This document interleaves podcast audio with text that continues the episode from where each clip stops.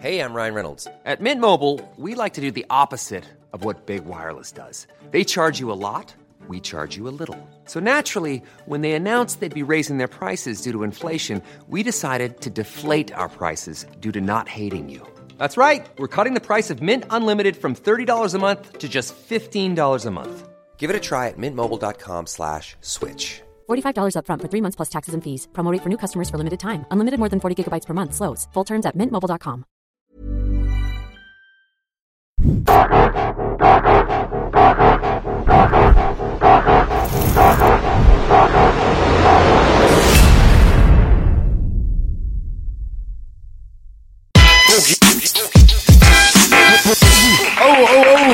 oh, oh, irgendwas brennt, irgendwas brennt. Aber es ist der Tee, Baby. Es ist der Tee. Let's get ready to mumble.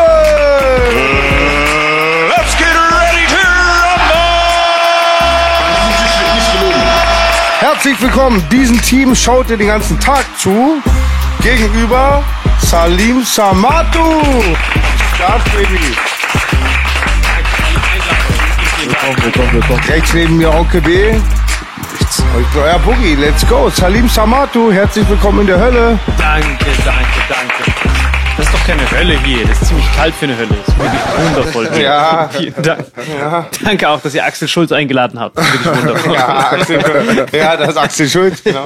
Jetzt, wo du sagst mit der Cappy gerade, ja? ja, ja, komplett. Fackel, Fackel. Axel ist einfach auf Donald Trump Drip. Aber hier auch, ist auch wunderschön. Ich bin das erste Mal hier im Görlitzer Park vorbeigelaufen. Also, ich verstehe schon, warum die Berliner so sind, wie sie sind, Bro. Wirklich Respekt. Wenn du hier jeden Tag vorbeiläufst, wenn du das morgens siehst, kannst du nur noch glücklich durchs Leben gehen. Weißt du, wie ich meine? Also, Man merkt, Bester Mann. Der Bruder ist höflich, deswegen. Er sagt, der wunderschöne Görlitzer Park, ja. Das ist so. Das Hat ist er leichte Ironie, Salim? Nein, nein, nein, nein, ich hab's wirklich gefeiert. Wirklich, also da siehst du komplett, die machen doch immer Mittagsschläfchen. Ich finde das richtig gut, Mann, weil eigentlich dachte man, Alle gut drauf, wa? eigentlich dachte man seit, der kind, seit dem Kindergarten gibt's das nicht mehr, aber im Görlitzer Park wird das noch groß geschrieben. Ja, Ich dachte auf jeden zuerst, aber das war echt wunderschön. Man tut, was man kann. genau. Ja, man muss ja so ein bisschen konkurrieren können noch. Äh, Frankfurt ist am Überholen gerade. Also von daher, ne? Frankfurt holt niemand auf der ganzen Welt ein, wirklich. Also ich bin da umgestiegen und Frankfurt ist wirklich jedes Mal, wenn du da rausgehst, ist Roulette, wirklich. Ja, Bahnhofsviertel.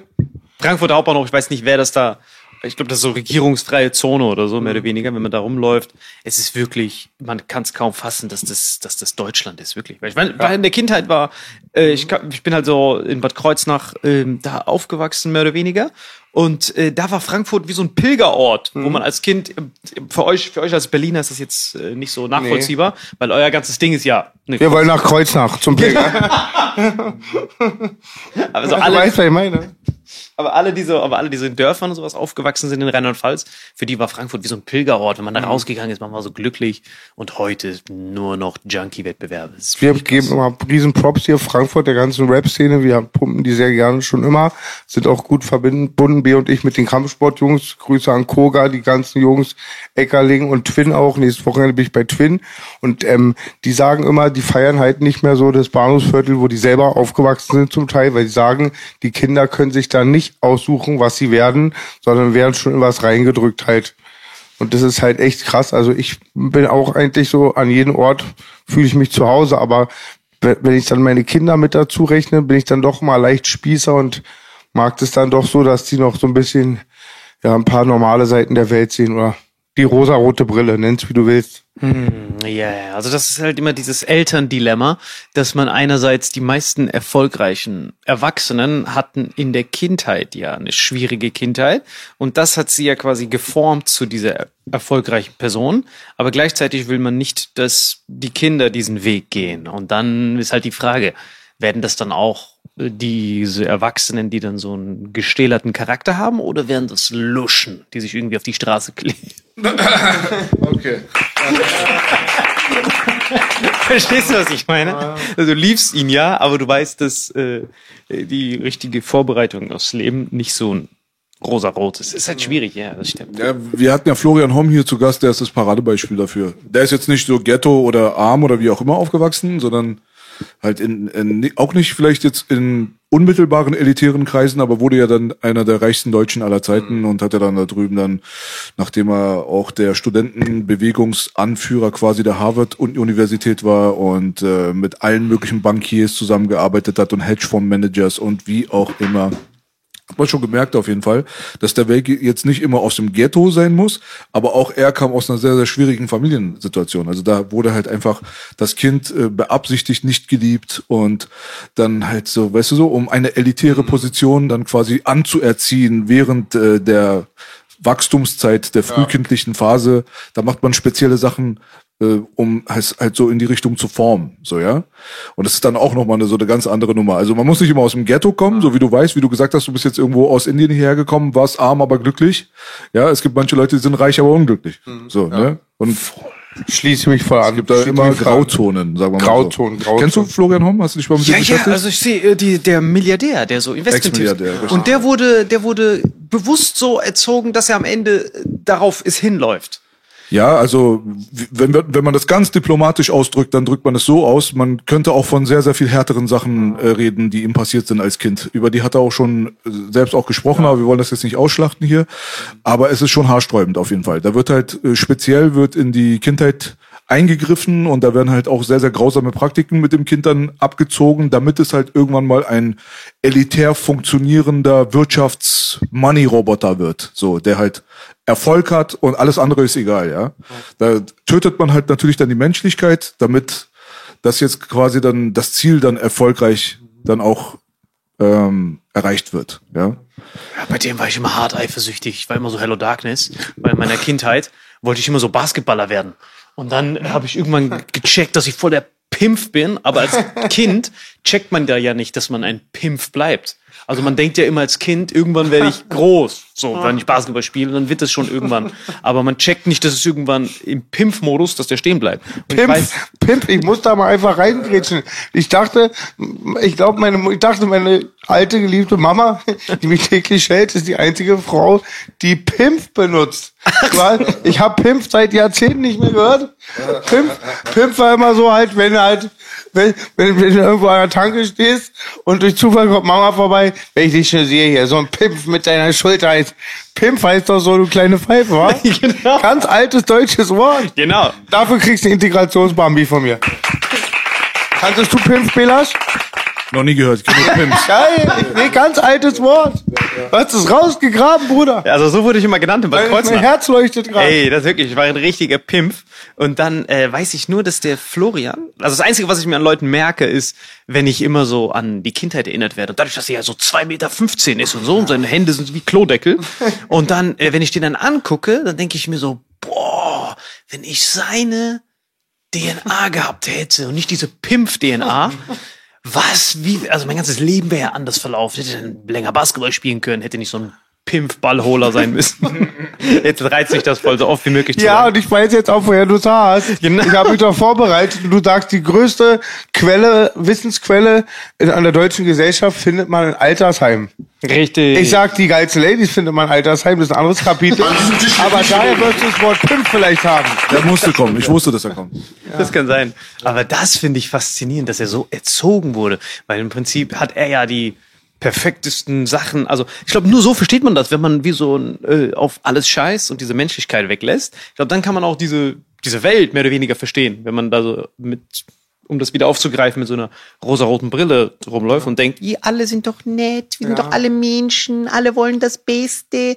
Dann wird man ja früher oder später fett verarscht. Safe, safe. Also da kommst du dich vom Pimp zum Pimp. Und ich wollte eben noch mal zu dem Thema von eben was sagen, weil was ganz wichtig ist, glaube ich, auch, wo das Geld herkommt. Ne?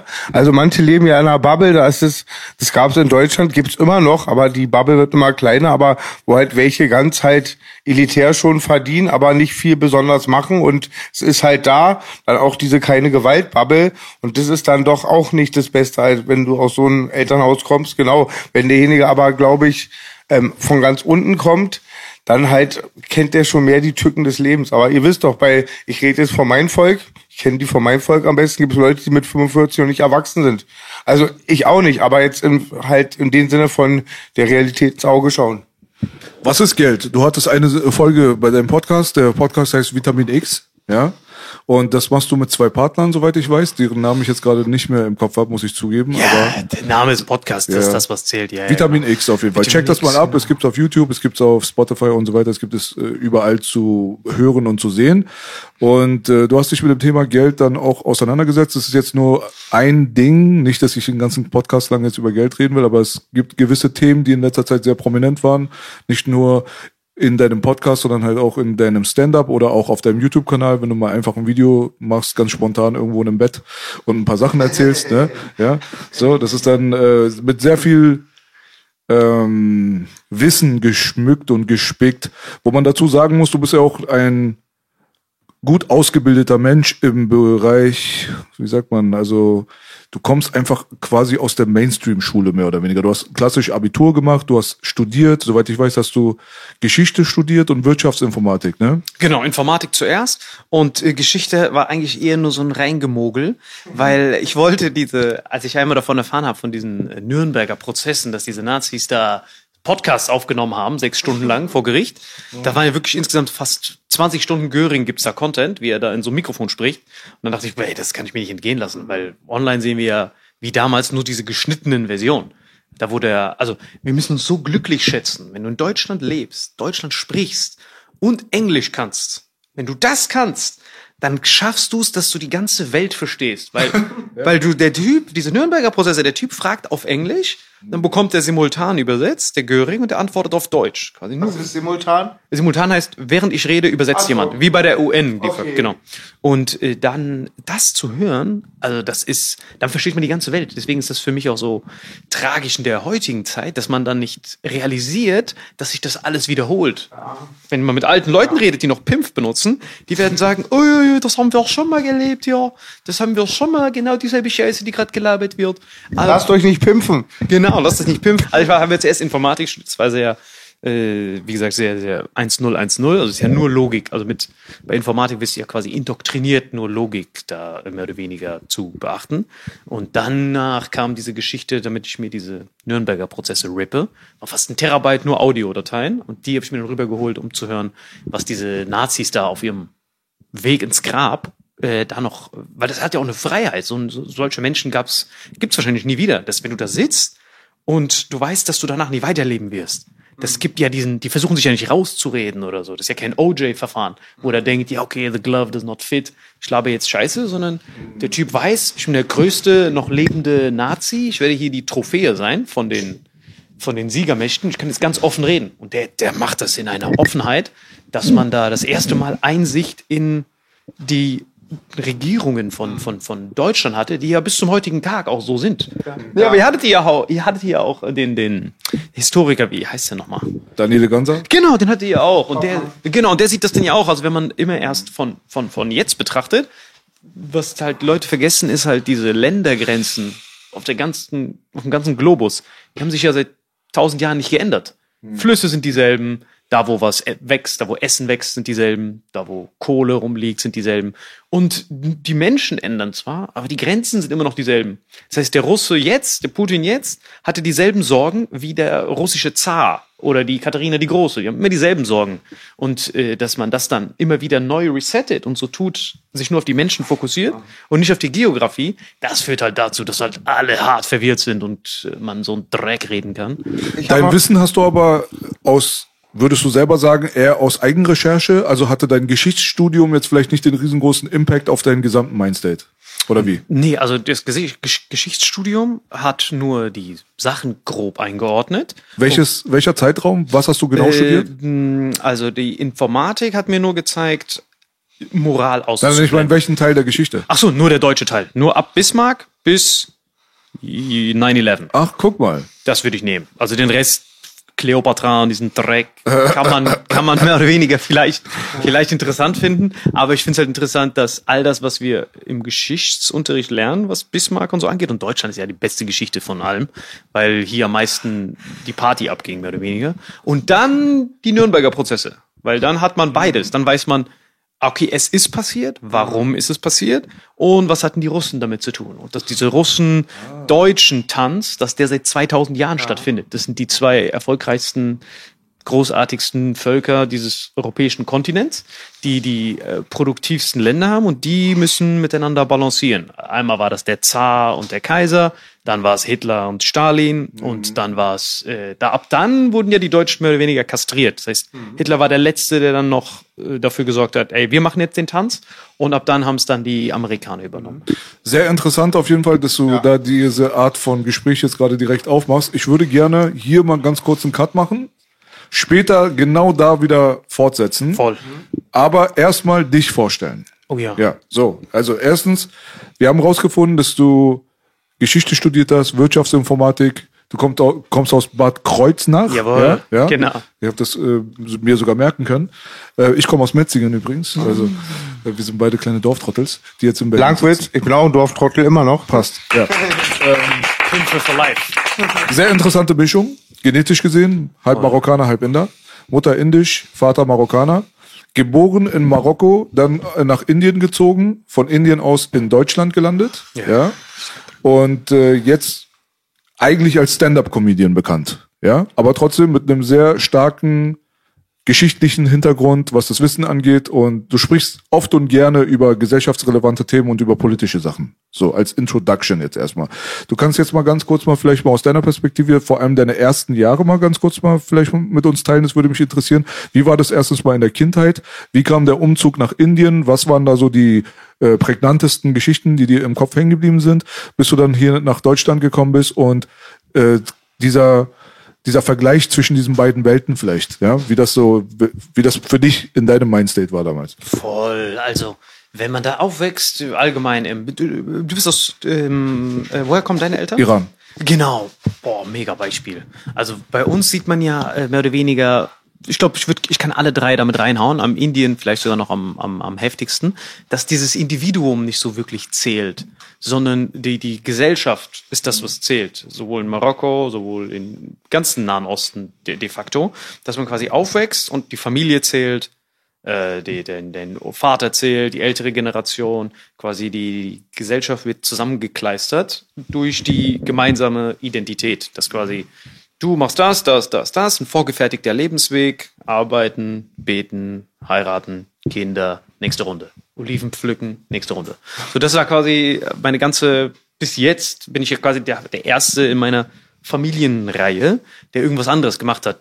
Aus der Marokko-Perspektive. Es ist ja immer im Prinzip dasselbe. Das heißt, dort war mir, man war, man war nicht so bewusst, dass man selber irgendwie was machen kann alleine, sondern immer nur Teil der Familie, wenn das ungefähr Sinn macht. Das heißt, man selber schraubt sein Ego runter und die Gesellschaft zählt. Okay, aber du redest jetzt gerade ganz deutlich aus der marokkanischen Perspektive. Das war jetzt gerade marokkanische Perspektive und Indien wird jetzt noch krasser. In Genau, Indien ist jetzt krass, Indien wird, jetzt noch, ne? Indien wird noch heftiger. Indien ist noch heftiger. Indien ist eigentlich voll die Verschwendung für die Demokratie. Weil dadurch, dass du, also für einen Diktator ist das das beste System. Weil dort ist es sogar so, dass wenn du in Marokko bist und dir geht's schlecht, dann hast du noch diese Hoffnung, ey, ich kann's mit harter Arbeit und so kann ich da rauskommen. In Indien ist das so, das ist meine Kaste. Also wenn du da den hinduistischen Glauben hast, Muslime sind ja eher so die Minderheit. Das heißt, da denkt man, mir geht's zwar scheiße, aber im nächsten Leben. Also wenn das ja für einen Diktator ist das ja Royal Flush. Der sagt dann, ja, euch geht's zwar schlecht, aber in der nächsten Runde wird's besser. Das ist ja und dadurch, dass die wählen und so, ist voll, voll die vergebene Chance eigentlich. Und dort in Indien ist das sogar so, dass man das Elend nicht nur sieht und erlebt, so, so Görlitzer Park mäßig, sondern dass du sagst, ja, das ist nicht, das ist Teil unserer Gesellschaft. Ja, das ist normal, weil in der letzten, seinem letzten Leben hat er was verknödelt. Nächste Runde wird es ihm besser gehen. so, das ist richtig gut. Und wenn man dann nach Deutschland kommt und dann sieht man erst, was hier für ein unendlicher Wohlstandsüberschuss herrscht, dass quasi diese ganzen Länder zusammengenommen, die ja Milliarden, da nochmal so viele hundert Millionen, ist hier in Deutschland komprimiert. Und dadurch, dass hier so ein Wohlstandsüberschuss herrscht, natürlich ist man dann moralisch. Dann checkt man, dass dieses Sozialsystem, Moral, auf Emotionen Rücksicht nehmen, ist ja nur ein Luxus, den du dir leisten kannst, wenn dein Essen und deine Grundbedürfnisse gesichert sind. Und das wird erst hier bewusst, wenn man hierher kommt, dass man sieht, dass Deutschlands Geografie so overpowered ist und so unfair, selbst im europäischen Vergleich. mit diesen wundervollen Flüssen, wo du alles hin und her transportieren kannst. Jedes Bundesland an sich. Perfekt flaches Land, wo man super einfach expandieren kann hier im Norden. Und vor allem, wenn man dann noch die Historie betrachtet, dass selbst im europäischen Vergleich wir auf dem produktivsten und geostrategisch besten ähm, äh, Landfleck dieser Erde sind. Und in Indien und Marokko, da sieht man, wenn man das nicht hat, dass wenn du da quer über tausende von Kilometern nicht so ein Luxussystem hast, da kannst du nicht sagen, ja Leute, wir müssen weniger essen für irgendwen anders, den ihr nicht kennt, 400.000 Kilometer entfernt. Selbst in der Kaste würde das dann nicht akzeptiert werden. Ich so, hey, ich habe mich damit abgefunden, dass ich obdachlos bin mit Kaste, aber ich werde jetzt nicht noch obdachloser wegen irgendjemanden, den ich nicht kenne, Alter. Du Penner, wir haben dich gewählt, dass du mir hier noch meinen Rattenschwanz-Sandwich servierst, aber ich teile jetzt nicht noch meinen Rattenschwanz-Sandwich für irgendjemanden, den ich nicht kenne. Und das ist das, was den Leuten fehlt bei der Empathie. Man hat hier ich versetze mich in seine Lage hinein, aber aus meinem, aus meiner Erfahrung der rosaroten Brille. Das heißt, deswegen ist das so jämmerlich, wenn dann so eine Außenministerin zum, Indi zum Inder geht, hey Leute, ihr müsst euren Wohlstand auch einschränken. Der dann so, Brother, shut the fuck up, man. Wir müssen hier diese Ratte noch fangen, damit wir abends noch was zu essen haben. Und ihr habt so einen Wohlstandsüberschuss. Ihr könnt euch nicht mit uns vergleichen. Das ist halt so dieses Rumreisen. Und wie gesagt, meine Kindheit ist ja die Prägungsphase. Deswegen weiß ich, dass man nichts geschenkt bekommt. Das Leben ist nicht, besteht nicht aus Straßenkleben und Armbinden. Nur hier in diesem einen kleinen Fleck, weil hier so ein Wohlstandsüberschuss ist. Und sobald der weggeht oder man äh, mal außerhalb dieser Wohlstandsüberschussgesellschaften kommt, dann sieht man, ach du Scheiße, was haben wir gemacht? Mein Vater hat's mir gesagt, ähm, wenn man irgendwo mal was gezahlt hat und du verlierst Geld oder sowas. Hier sagt man ja mehr oder weniger, äh, scheißegal, stimmt so. Dieses, man, bezahlt etwas, man bekommt Wechselgeld. Der Rest. Man, genau, der Rest, stimmt so.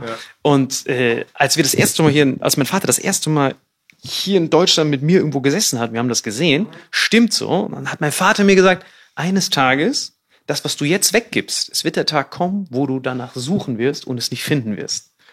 Und das ist so dieser Moment, aus dem unsere Gesellschaft kommt, dass die sagen, boah, die geben das weg. Eines Tages werden die so auf diesen Moment kommen, wo die genau das brauchen und dann wird es ihnen niemand geben. Sehr interessanter Ja, Ansatz krass. auf jeden Fall. Voll. Bei der Krass. Marokko, bei der Marokko-Geschichte zum Übergang zu Indien, was ja auch zwei eigentlich völlig unterschiedliche Kulturen sind, ja. Aber wie kam das denn zustande, dass ihr von Marokko nach Indien, was ist der Hintergrund da gewesen? Ja, mein Vater war Techniker, also quasi, es war nicht so geflüchtet oder so, sondern mein Vater hat immer Werke immer irgendwo aufgebaut. Das heißt, der hat in Marokko Werke aufgebaut, dann hatte die, äh, vor meiner Zeit hatte die auch in Frankreich, Spanien und äh, Libyen, der war ja überall Hat unterwegs. er ein Diplom gehabt oder so? Genau, genau. Der war ein Techniker, äh, im Diplom und der hat dann da immer, ähm, das war halt auch faszinierend, der hat bei Michelin gearbeitet. Und äh, du auch? Nein, das Michelin-Männchen. Ich, wollte- ich hatte mal 140 Kilo, da wurde ich mal das Michelin-Männchen genannt. Du hattest mal 140 Kilo. Ja, ja. Was? Naja, ich wiege jetzt 100, aber Er meinte im Bunker. Genau, also der hat dann, also mein Vater hat immer Werke aufgebaut und dann hat er immer die Leute mitgenommen, die da waren. Und dann hat er bei dem Werkaufbau dann äh, die Mutter kennengelernt und dann Bad Kreuznach war Final Destination. Jetzt haben wir den größten Anteil von, von, von, von Singles in modernen Gesellschaften. Es liegt ja daran, dass wenn du, egal was du dem freien Markt überlässt, quasi dem kapitalistischen System unterwirfst, ist ja immer 20, 10 Prozent schnappen sich alles und der Rest geht leer aus. Das ist ja egal bei was, ob du es mit Geld verteilst, mit Ressourcen verteilst, dann hast du immer sagen, Oligarchen, Rest wenig. Und wenn du natürlich Tinder und sowas dann hast, quasi den Partnerschaftsmarkt, äh, dem freien Markt unterliegst, dann matchen ja 90 Prozent der Mädels und der Frauen, matchen dieselben 10 Prozent. Da gibt es auch so interessante Statistiken darüber. Und die 10 Prozent werden jetzt nicht vom Markt genommen, sobald sie einen Partner haben, so wie das traditionell ist, dass man verheiratet ist und er ist weg vom Partnermarkt, sondern er, dann entsteht dieses Fuckboy-Tum dass der dann 20, 30 abgrast, mit jedem Tag eine andere. Und jeder von denen behält die Hoffnung, dass er vielleicht die Liebe des Lebens sein könnte. Und die, die 80 Prozent, die nicht gematcht werden, das sind dann die, die dann äh, rumhaten, die dann sagen, ah, Frauen sind so oberflächlich, bla bla. So, das passiert bei allem, egal was man dem was man dem System einfach überlässt. Krass, krass, sehr überzeugend. Ich fand ganz krass, das, was du vorhin gesagt hast mit dieser Bubble, dass das manche Sachen wirklich auch nur in ein System funktionieren, wo man nicht ums Überleben kämpfen muss und manche Leute auch den ganzen Tag Zeit haben und dazu noch sehr viel Geld bekommen, über den größten Schwachsinn nachzudenken. Gerade bei diesen Umweltsachen wird auch bestimmt Indien oder China nicht sagen, ja, Deutschland macht es jetzt auch. Und ich habe mal gehört, wenn Deutschland sich komplett umstellen würde, würde es eine Zahl zwischen ein und zwei Prozent sein, was es sich gesamtwirtschaftlich auf die Welt übertragen würde. Korrekt, also es stimmt komplett. Also das Deutschland ist der perfekte, also diese ganze grüne Bewegung ist eigentlich das perfekte Beispiel, wie Deutschland da alles zu ihrem Nachteil macht. Also die kooperieren ja mit Kalifornien und Texas. Also normalerweise, ursprünglich ist ja so, ihr wisst ja, wie Produkte entstehen. Man forscht, hat ein Patent und dann verkauft man das an die Welt. Aber bei diesen grünen Technologien, Ideologie first, da teilt man diese Wissenschaftsergebnisse. Quasi die Deutschen machen die Recherche für diese Solarzellen und so. Und wir in Marokko kleben dann die Wüste damit voll. Und in Kalifornien und in Texas, da wo es wirtschaftlich Sinn macht, weil da nonstop die Sonne scheint. Und wichtigste ist, die haben nicht so einen Winter wie wir. Da ist es ja fast immer mild oder warm. Das heißt, da läuft jedes Mal Geld drauf, wenn da die Solarpanels sind. Und wir hier in Deutschland stellen die auf und deindustrialisieren auf voller Linie, weil wir hier ja nicht diese geografischen äh, Gegebenheiten haben für Solarenergie, weil unsere wirtschaftsenergieintensivsten Monate, die Wintermonate, sind die, wo wir am wenigsten rausbekommen. Das heißt, wir suggern quasi die ganze Welt, während Sugar Daddy. Genau, und wenn man dann so eine Bismarck-Perspektive nehmen würde, oder ich jetzt als purer Logiktyp, ich würde sagen, das ist ja komplett ins Hirn geschissen, das ist gut, dieses grünen Technologien, aber hier produzieren mit fossilen Energien und dann mit Gewinn dorthin verkaufen, wo es sich lohnt. Also statt das zu subventionieren, damit das jeder aufstellt, sondern stattdessen sagen, hey Marokko, hey Kalifornien, bei euch lohnt sich das auch wirtschaftlich, bei uns nicht. Wir produzieren das und verkaufen euch das. So macht, so funktioniert ja eigentlich Globalisierungssystem. Aber wenn du natürlich zuerst Straßenklebertum machst, dann fällt das den Leuten halt erst auf, wenn die ganzen Arbeitsplätze weg sind, wenn dann nicht mehr dieser Wohlstandsüberschuss da ist, wenn die dann merken, ach du Scheiße, wir können ja gar keine Milliarden mehr in die ganze Welt rumschicken, weil wir sind ja selber gerade am Ratten fressen. So und das ist das ist glaube ich so Wake Up Call, den die Ich wollte noch braucht. sagen, glaub auch während du dein Ratten-Sandwich dir schmierst, kann dich, glaube ich, keiner überzeugen, dass die Welt besser würde mit Gendern oder sowas. Ich glaube wirklich, Gendern ist wirklich, wenn das Sandwich schon zu voll ist. Du hast schon zu viel Filet gegessen. Also kann man festhalten eigentlich, dass man äh, Leute, die einen wirtschaftlichen Überschuss haben, schneller an den Eiern kriegen kann und sie eigentlich schneller verarschen kann mit irgendwelchen fadenscheinlichen politischen Konzepten. Absolut, weil denk dran, wenn du wenn du ein Problem hast, wenn du wenn, wenn du nur ein Rattensandwich hast, womit du dich gerade noch so ernähren kannst, Nicht mal Ratte, Rattenschwanz. genau, nur so Ich ein hab das ganze den Schwanz vor Augen. Ratte ging ja noch, aber Genau, also dieses, dieses Rattenschwanz-Schaschlik, was du da isst, wenn du nur das hast und dann will jemand kommen und dir sagen, gib mir was davon ab, dann ist deine Reaktion anders, als wenn du ein ganzes Lager voller Big Mac-Gutscheine hast und Big Macs und dann sagt jemand, hey, gib mal was ab für irgendjemanden, den du nicht kennst, dann ist das kein Problem, hier. Aber Also was ist die, die Lösung? Also müssen wir Deutschland arm machen, damit sie zu sich kommen. nein, nein, eigentlich wär's diese Also jetzt hier mit Nord Stream zum Beispiel. Ach so, das ist, ja, das ist ja jetzt der Anfang dann von dem. Bald haben wir ja dann auch vielleicht die Rattenschwanz-Situation, dann kann man die Leute mit Klimaklebern nicht mehr ficken im Kopf, oder wie? Ja, das Krasse ist, Deutschlands äh, Geografie ist so krass. Es ist eigentlich egal, wer hier, zum Beispiel Argentinien. Ich war ja in Argentinien, Paraguay bin ich sehr oft. Die Argentinien hat fünf Staatsbankrotte hinter sich, enteignen jedes Mal eine Runde alle Ausländer, weil die können sich's leisten. Denen ist scheißegal, die haben alles, was die brauchen. gute Steaks. Gute Steaks, wenn da irgendwelche Altnazis da rumchillen, bekommen die eine eigene Villa, weil es denen egal ist. Wenn die sagen, ey Leute, we don't give a fuck, wenn du hier reinkommst, wenn du Stress mit uns hast, du kommst da eh nicht hin, es juckt dir nicht. Problem ist nur bei Deutschland, die Nachbarn. Das heißt, Argentinien hat ja keine wirklichen Nachbarn, die haben diese Paraguayer, die wirklich, kann man nicht mal als Nationalität bezeichnen, so wirklich. Es ist so, es ist so Görlitzer Park als Land. Es ist so, es ist so. Ich war gerade erst dort, wirklich Shoutout an jeden. Ach, die verstehen eh kein Deutsch, scheiß die. Aber das Ding ist, das, das ist wirklich so. Also ich bin da oft, ich liebe diese Typen dort. Aber äh, worauf ich hinaus will, ist, dass es Länder, die Luxus haben und Sicherheit, die können eigentlich machen, was die wollen, wie Argentinien. Denen ist wirklich egal. Die können Brasilien, die haben letztens eine Präsidentenkandidatur, da hat der eine Wahlkampf aus dem Knast gemacht. Wusstet ihr das? Ich schwör's euch, aus dem Knast. Der wurde verurteilt Jetzt googeln. Der wurde verurteilt wegen Korruption, also schon verurteilt wegen Korruption. Und der sitzt in der Haft und macht dann Videos, hey Leute, wählt mich. Damit er dann wieder rauskommt, weil als Präsident kann er nicht eingebuchtet sein. Ich sehe manchmal, wenn die sich prügeln, sieht aus wie Acker. wa? Das sieht aus wie Acker. Da, manche, glaube ich, gehen extra zum Training, dass sie im Parlament da doll zuschlagen können.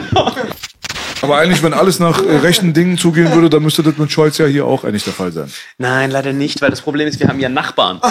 Das heißt, wir haben ja Nachbarn, die die ganze Zeit auf uns gucken und sagen, aha, wir warten einfach nur, bis die stolpern, weil wie der Frieden ja jetzt funktioniert, ist ja, das sind ja gekaufte Freundschaften. Das heißt, diese naiven rosarote Brillen Straßenkleber sagen ja, Frankreich, wir sind doch Freunde, Polen, wir sind doch Freunde.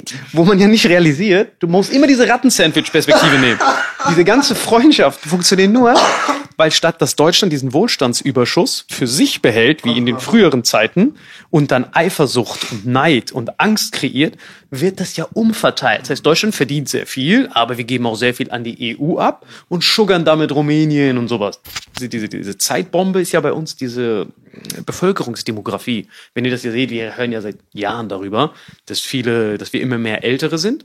Und so sind wir ja schon in diesem Teufelskreis. Das heißt, normalerweise in anderen Bevölkerungen wie in der Türkei oder so, da bestimmen ja die Jungen. Das heißt, wenn du als, als Regierender musst du die junge Gesellschaft ansprechen, weil es ja um die Zukunft geht. Das heißt, alle Entscheidungen, die ein Politiker trifft, gehen ja eigentlich immer um die Zukunft. Du bist gewählt von jungen Leuten. Das heißt, du musst deren Interessen vertreten. Und bei uns haben wir genau das Gegenteil. Du musst die Interessen der Alten vertreten, damit die dich wählen. Aber die haben ja nicht die Interessen, die zukunftsrelevant sind. Und so sind wir quasi schon in diesem Todeskreislauf, dass wir immer älter werden und diese größte Generation, die wir haben, die den größten Teil der Steuerzahler an, ausmachen, die mehr oder weniger das ganze System suggern, die gehen in den nächsten vier Jahren alle in Rente. Und dann können wir die Rattensandwiches aufwärmen. Die leckeren, die leckeren. Mich erinnert es ein bisschen, wie du es beschreibst, das ist ein Kinderfilm, an Madagaskar und so auch ein bisschen, wo die dann vom Zoo in die, in den richtigen Dschungel kommen, dann erstmal geschockt sind, dass jeder den anderen frisst, ne? Genau, äh, exakt. Es gibt sogar einen, Begriff dafür, das nennt sich das, das, das entweder Sicherheitsparadox oder Sicherheitsdilemma nennt sich das. Dass wenn du dich nicht sicher fühlst, das ist auch das, was die Leute nicht verstehen, dass wenn du ähm, in einem Land lebst, wo du einen Gesellschaftsüberschuss hast, wie beispielsweise Saudi-Arabien oder sowas, dass die Leute Angst haben von ihren Nachbarn, dass die vielleicht theoretisch Iran irgendwann Saudi-Arabien übernehmen könnte. Das heißt, wenn du sagst, ich möchte sicherer sein und sorge deswegen für mehr Militär, für meine persönliche Sich für den Schutz.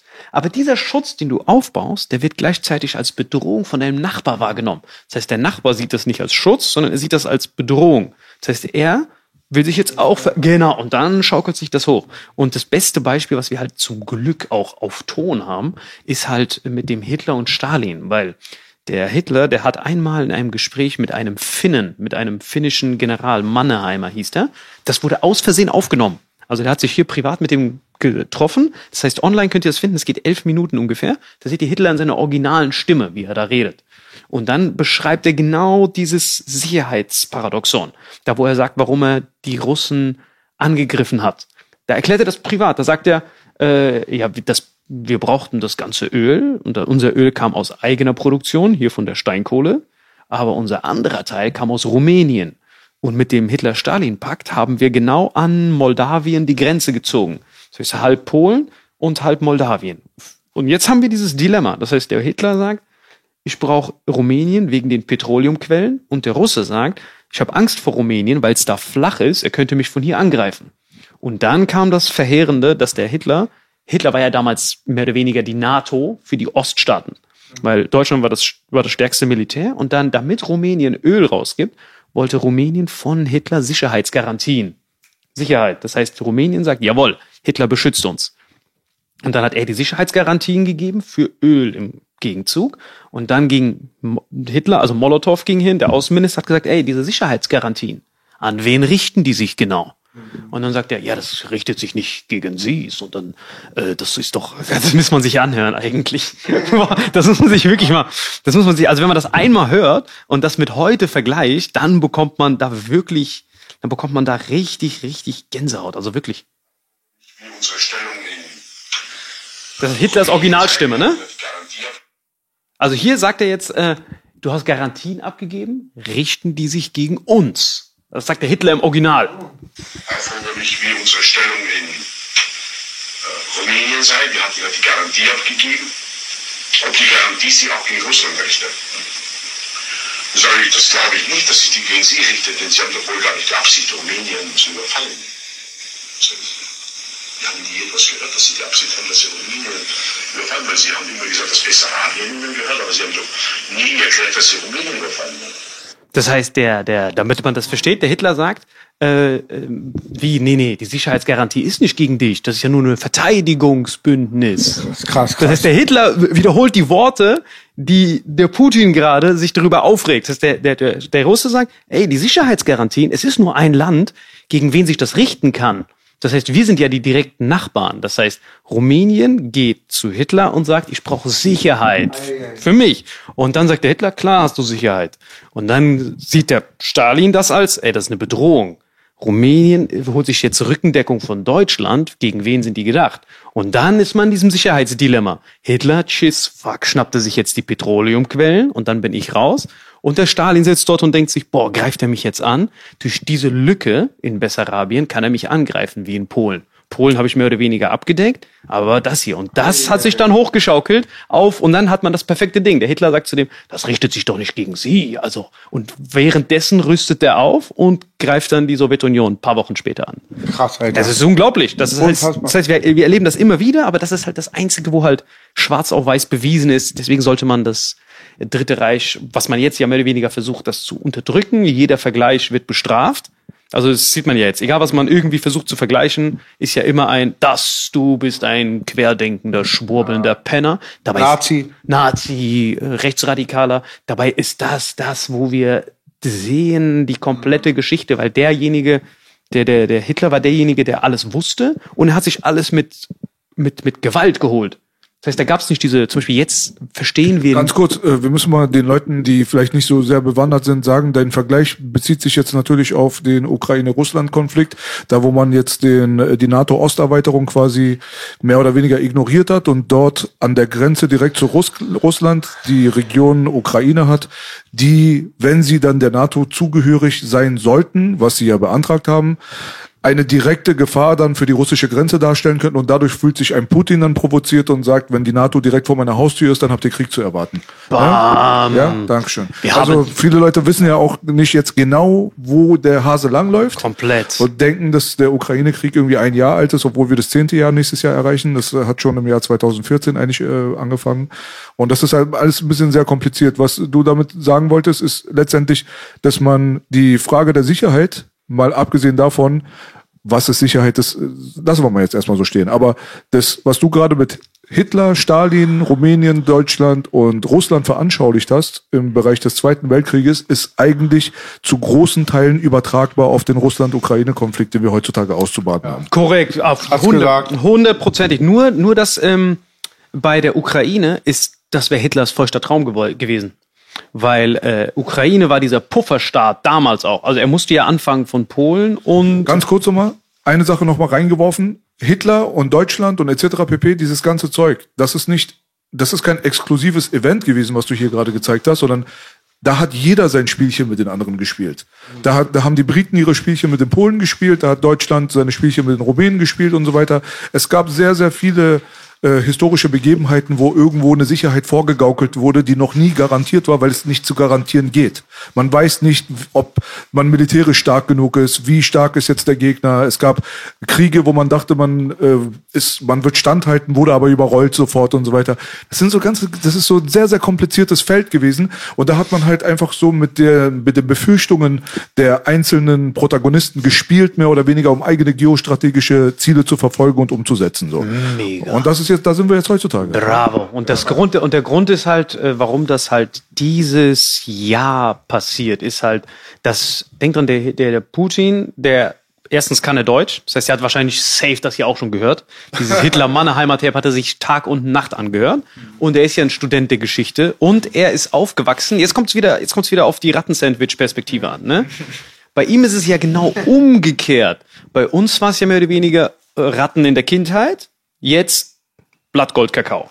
Das heißt, man hat den Vergleich, ah ja, in der Vergangenheit war es nicht so gut, jetzt ist es besser. der Typ, also Putin jetzt, hat ja genau das Gegenteil erlebt. Sein ganzes Leben war, ich bin in dem sichersten Russland der Welt, weil in der Sowjetunion war ja bis vorne an Ostdeutschland, war ja Russland unangreifbar. Außer durch die deutsche Mauer und also so funktioniert es ja, dass unser arabisch, auch unser europäisches ähm, Land ist ja flach von Berlin bis nach Moskau. De facto kannst du eigentlich mit dem niedrigsten Benzinverbrauch einfach durchfahren. Und das ist natürlich für Häuser bauen, ist das mega.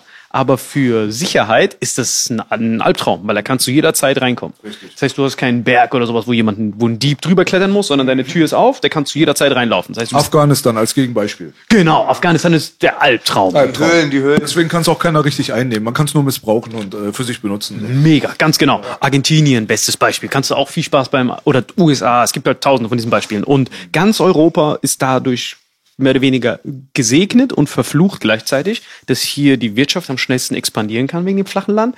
Gleichzeitig, wenn du halt Nachbarn hast, dass die permanent paranoid sind, weil man einfach flach reinfahren kann.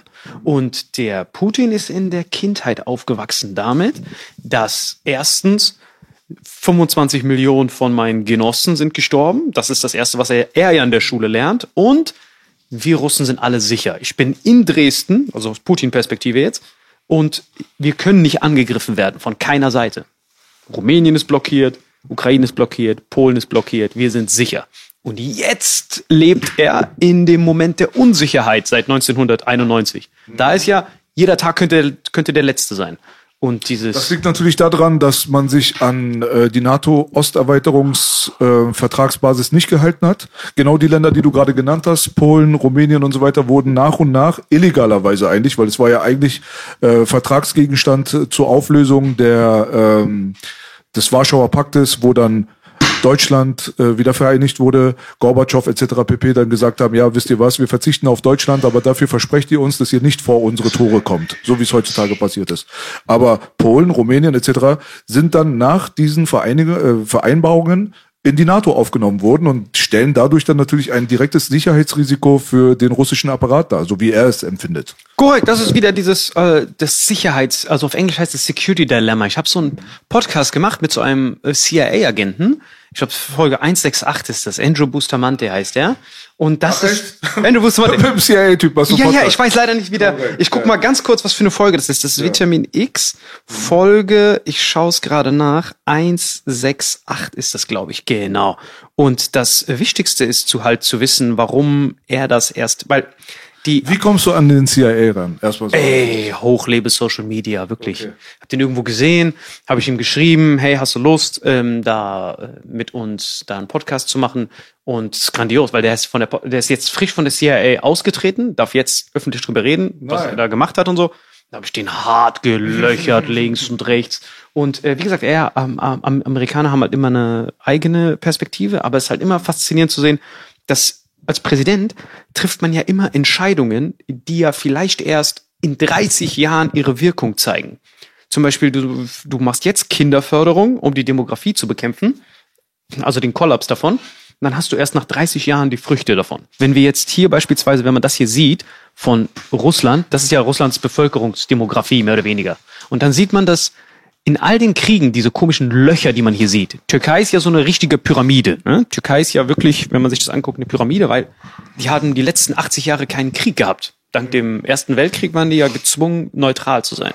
Und bei den Russen wird ja jedes Mal, im Ersten Weltkrieg sind Millionen Leute gestorben, aber diese Leute sterben zwar einmal, aber eigentlich sterben sie alle 30 Jahre wieder. Weil das Echo von ihrem Tod geht ja dann durch die ganzen weiteren Generationen, weil sie ja auch keine Kinder und Kindeskinder bekommen haben. Es ist wie diese Sparbuch-Kontoeinzahlung. Das heißt, wenn du da ein Euro damals weniger eingezahlt hast, kriegst du dann über den Rest deines Lebens 100 Euro weniger.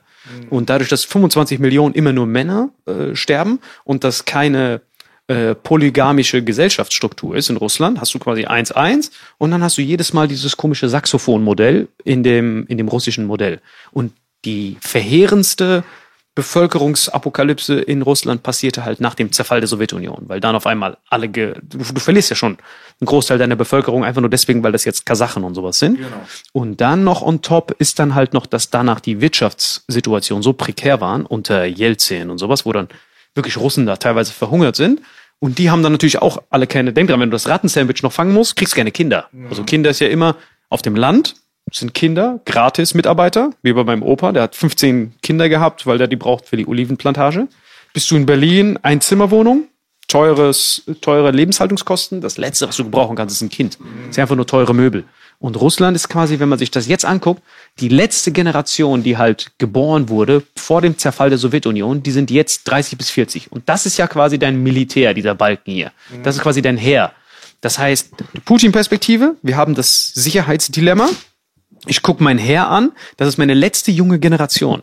Wenn ich jetzt nichts dagegen tue, habe ich nie wieder die Option für den Rest meines Landes, weil der Putin muss jetzt Entscheidungen treffen, wo in 40 oder 50 Jahren die Russen darauf zurückblicken werden. Ich äh, frage mich jetzt, also gehst du davon aus, dass zum Beispiel unsere ja, unsere Repräsentanten, unsere Regierung, wie auch immer du die jetzt nennen willst, dass die auch wirklich die Entscheidungsträger sind? Also, Wenn ja, dann ist die Diskussion jetzt schon sowieso zu Ende, da braucht man nicht weiterfragen, aber wenn nicht, warum ist es beim Putin anders? Warum kann er wirklich dort sich hinsetzen und Sachen so strategisen, die dann irgendwie 50 Jahre in der Zukunft passieren? Hat er keine Oligarchen, keine Groß, äh, Großkonzernindustrie, kein Lobbyismus und alles andere, was damit zu tun hat im Rücken, die dann quasi ein so ein marionettenhaftes Bild eines Politikers dann lieber ins Rampenlicht stellen, damit es so aussieht, als hätten die Leute eine Wahl. Weil das ist meine Analyse von hier jetzt erstmal. So. Und nicht nur von hier. Also wenn man sich Sleepy Joe da drüben anguckt, also wer auch immer jetzt auf die Idee kommt, dass der Typ irgendwas entscheidet, ja, der entscheidet nicht mal, welche Farbe sein Klopapier hat. Also der ist schon komplett durch in der Birne, ja. So, ich meine, der gibt Leuten die Hand, die da nicht äh, stehen und äh, nennt den Papst, glaube ich, Afroamerikaner oder was. Also ich weiß nicht, was zum Teufel los ist, aber äh, wenn die Leute jetzt wirklich glauben, dass dieser Mann über uns mitentscheidet, weil der amerikanische Präsident, der ist ja dann auch äh, Commander in Chief so quasi of everything heutzutage, dann habt ihr nicht. komplett einfach den Verstand verloren. Aber sollte das, ist es, kann es sein, dass ein Putin mehr zu sagen hat als ein amerikanischer Präsident, als ein deutscher Präsident? Ist er wirklich jemand, der so mächtig ist, dass man sagen kann, okay, der ist wirklich, reitet auf seinem Pferd oberkörperfrei und er meint das so und so? Ist es so? ja, ich würde sagen, dass dem, also erstmal würde ich versuchen, also klar ist, sieht er schlafend aus und wenn er so Sachen sagt wie, äh, America's decision can be defined in one single word. Er hat ja tausende von diesen geilen Clips. Aber was man trotzdem nicht vergessen darf, ist, dass ein alter Typ hat den Vorteil, den wir vorhin versucht hatten zu beschreiben, er hat die Geschichte noch in seiner Prägungsphase, er hatte noch die Erinnerung. Aber man sieht schon, dass Leute. Biden. Äh, äh, ja, also wenn man jetzt den Vergleich Trump und Joe Biden sieht, dass diese Präsidenten eigentlich keine Marionetten sind, weil Trump das bewiesen hat. Also Trump hat quasi so 180 Grad alle Entscheidungen, die die USA bis dahin gefällt hat, hat der ja 180 Grad umgedreht. Er hat unser Ende quasi eingeleitet, der Trump. Weil vorher war das ja so, wenn man das so geschichtlich immer betrachtet, weil so funktioniert das ja. Also die Geschichte bleibt, solange bis du was änderst. Dann gelten ja. Also Türkei kann bis zum heutigen Tag in Istanbul keine Gebühren für Schiffe kassieren wegen dem Vertrag vom Ersten Weltkrieg. Also das, die Verträge bleiben immer so, solange bis man die ändert. Und das System war, nach dem Zerfall vom, nach dem Tod von Hitler war Bretton Woods System. Jeder darf mit jedem handeln, Freihandelsorganisation. Jeder darf Schiffe überall hinschicken, egal ob, ob du jetzt Probleme mit diesem Land hast oder nicht. Du darfst mit jedem handeln. Warum heißt es Bretton Woods? Wer war Bretton Woods? Bei Bretton Woods war das war die war die war der Ort, wo das äh, beschlossen so, wurde. okay. Genau, das war so eine fette Villa. Haben Nach die, dem Zweiten Weltkrieg. Genau, nach dem Zweiten Weltkrieg. Und dann gab es ja quasi den Kalten Krieg. Leute, wir machen jetzt neue Regeln, statt dass ihr euch in Europa selber die ganze Zeit zerfleischt, kümmern wir uns um die Sicherheit. Ihr müsst euch nicht mehr dieses Sicherheitsdilemma müsst ihr nicht mehr machen. Dafür erfinden wir jetzt die NATO. Wir sind das größte Militär. Wir beschützen euch, pimpen euch, Marshallplan, wir geben euch Kredite, wirtschaftlicher Aufschwung. Jeder darf mit jedem handeln, weil das muss man sich auch vor Augen führen. Zu Hitler seiner Zeit hat jeder nur mit seinen lokalen Leuten gehandelt. Deutschland hat ihr eigenes Öl produziert, so verrückt das auch klingt. Die haben hier die Kohle vernichtet und daraus dann Öl quasi extrahiert und den Rest aus Rumänien. Das musste so nah wie möglich an dir dran sein, weil sonst kann irgendwo ein Krieg beginnen und deine ganze Supply Chain geht für den Arsch. Und die Amis in Bretton Woods haben gesagt, jeder darf mit jedem handeln. Wir schicken unsere Schiffe rum, wenn irgendjemand Stress macht. Wir kümmern uns um alle. Einzige Bedingung, die Sowjets dürfen nicht mitmachen, mit denen dürft ihr nicht handeln. Und das ist quasi unser Gegner. Das war quasi eine Fake-Allianz wie immer, bezahlt. Macht euch keine Sorgen um Sicherheitsdilemma. Wir alle zusammen gegen die Russen. Oh, los geht's. Nach dem Zerfall der Sowjetunion ging das System ja weiter. Dann konnte ja Russland handeln, in die Weltmärkte verkaufen, Kirgistan, Kasachstan, was auch immer. Und der Trump war der erste Typ, der das wie ein Ökonom betrachtet hat. Das heißt, alle anderen sind ja, okay, das ist unser System, so läuft das. Und Trump hat gesagt, warum bezahlt ihr Russland mit dieser Pipeline Deutschland? Der war ja, er hat ja unser Ende eingeleitet, wo er da mit dem NATO-Typen da redet, hat gesagt, it's not fair that you put a, a pipeline into Russia if we are protecting you from Russia. Buy our LNG for more money because we protect you. So Trump war derjenige, der nur Deals gemacht hat. Er ging dann zu den Japanern und hat gesagt, hey, sign a deal, give us billions and billions of dollars, so you send us your company and you have no jobs. Same with South Korea, weil die haben alle richtige Sicherheitsdilemma. Südkorea, Nordkorea. If you don't pay us, we won't protect you. Kim Jong-un is gonna nuke you. Los geht's. Und dann ging er nach Nordkorea. Das heißt, er wurde bezahlt von Südkorea und dann geht er nach Nordkorea und verhandelt für den Deal. Vorher war das alles umsonst seit Bretton Woods, Da kam auch Taiwan ins Spiel zu der Zeit. Taiwan, ganz genau, weil Taiwan, Japan und Südkorea sind alle in einem Boot wegen Nordkorea und China. Das heißt, du nutzt immer dieses Sicherheitsdilemma, dieses Eierschwitzen, äh, damit du sagst, ich regel das für dich. Saudi-Arabien, you sell your oil with dollars and we give you weapons. Geschäft mit der Angst. Iran. Genau, Geschäft mit der Angst. Und überall war das so. Und dann hat er, er war der Erste, der gesagt hat, hey, Pipeline, nein, Sanktionen drauf, kauft von uns, weil wir geben euch Sicherheiten. Und er hat quasi das Ende der Globalisierung und dieses jeder handelt mit jedem eingeleitet. Und jetzt hat er es geschafft, Pipeline ist weg. Jetzt kommt US Inflation Reduction Act. Wir holen die Industrien aus Deutschland. Ihr könnt die eh nicht mehr bald gebrauchen, weil eure Leute alle in Rente gehen. Und wir machen wieder unser eigenes Spiel. Und das wäre dann das Ende vom, offiziell jetzt das Ende vom Kalten Krieg, wenn sie gewinnen. Okay, also da, dann geht deine Analyse in die Richtung, dass äh, der amerikanische Präsident keine Marionette sein kann, Nein. weil in der Art und Weise Biden und Trump sich so sehr unterscheiden. In, der, der Biden hat sogar noch Double Down gemacht, wenn du so willst. Also der, der Biden hat eigentlich diese neue Attacke gesehen, die freigeschaltet wurde. Ach, wir können unsere Politik dazu benutzen, unsere Verbündeten aktiv zu erpressen zu unserem Nutzen. Dass die quasi jetzt sagen, okay, wir unterstützen das System nicht mehr, sondern wir machen das jetzt nur noch für unseren eigenen Vorteil. Das heißt, der Biden ist im Prinzip Trump reloaded.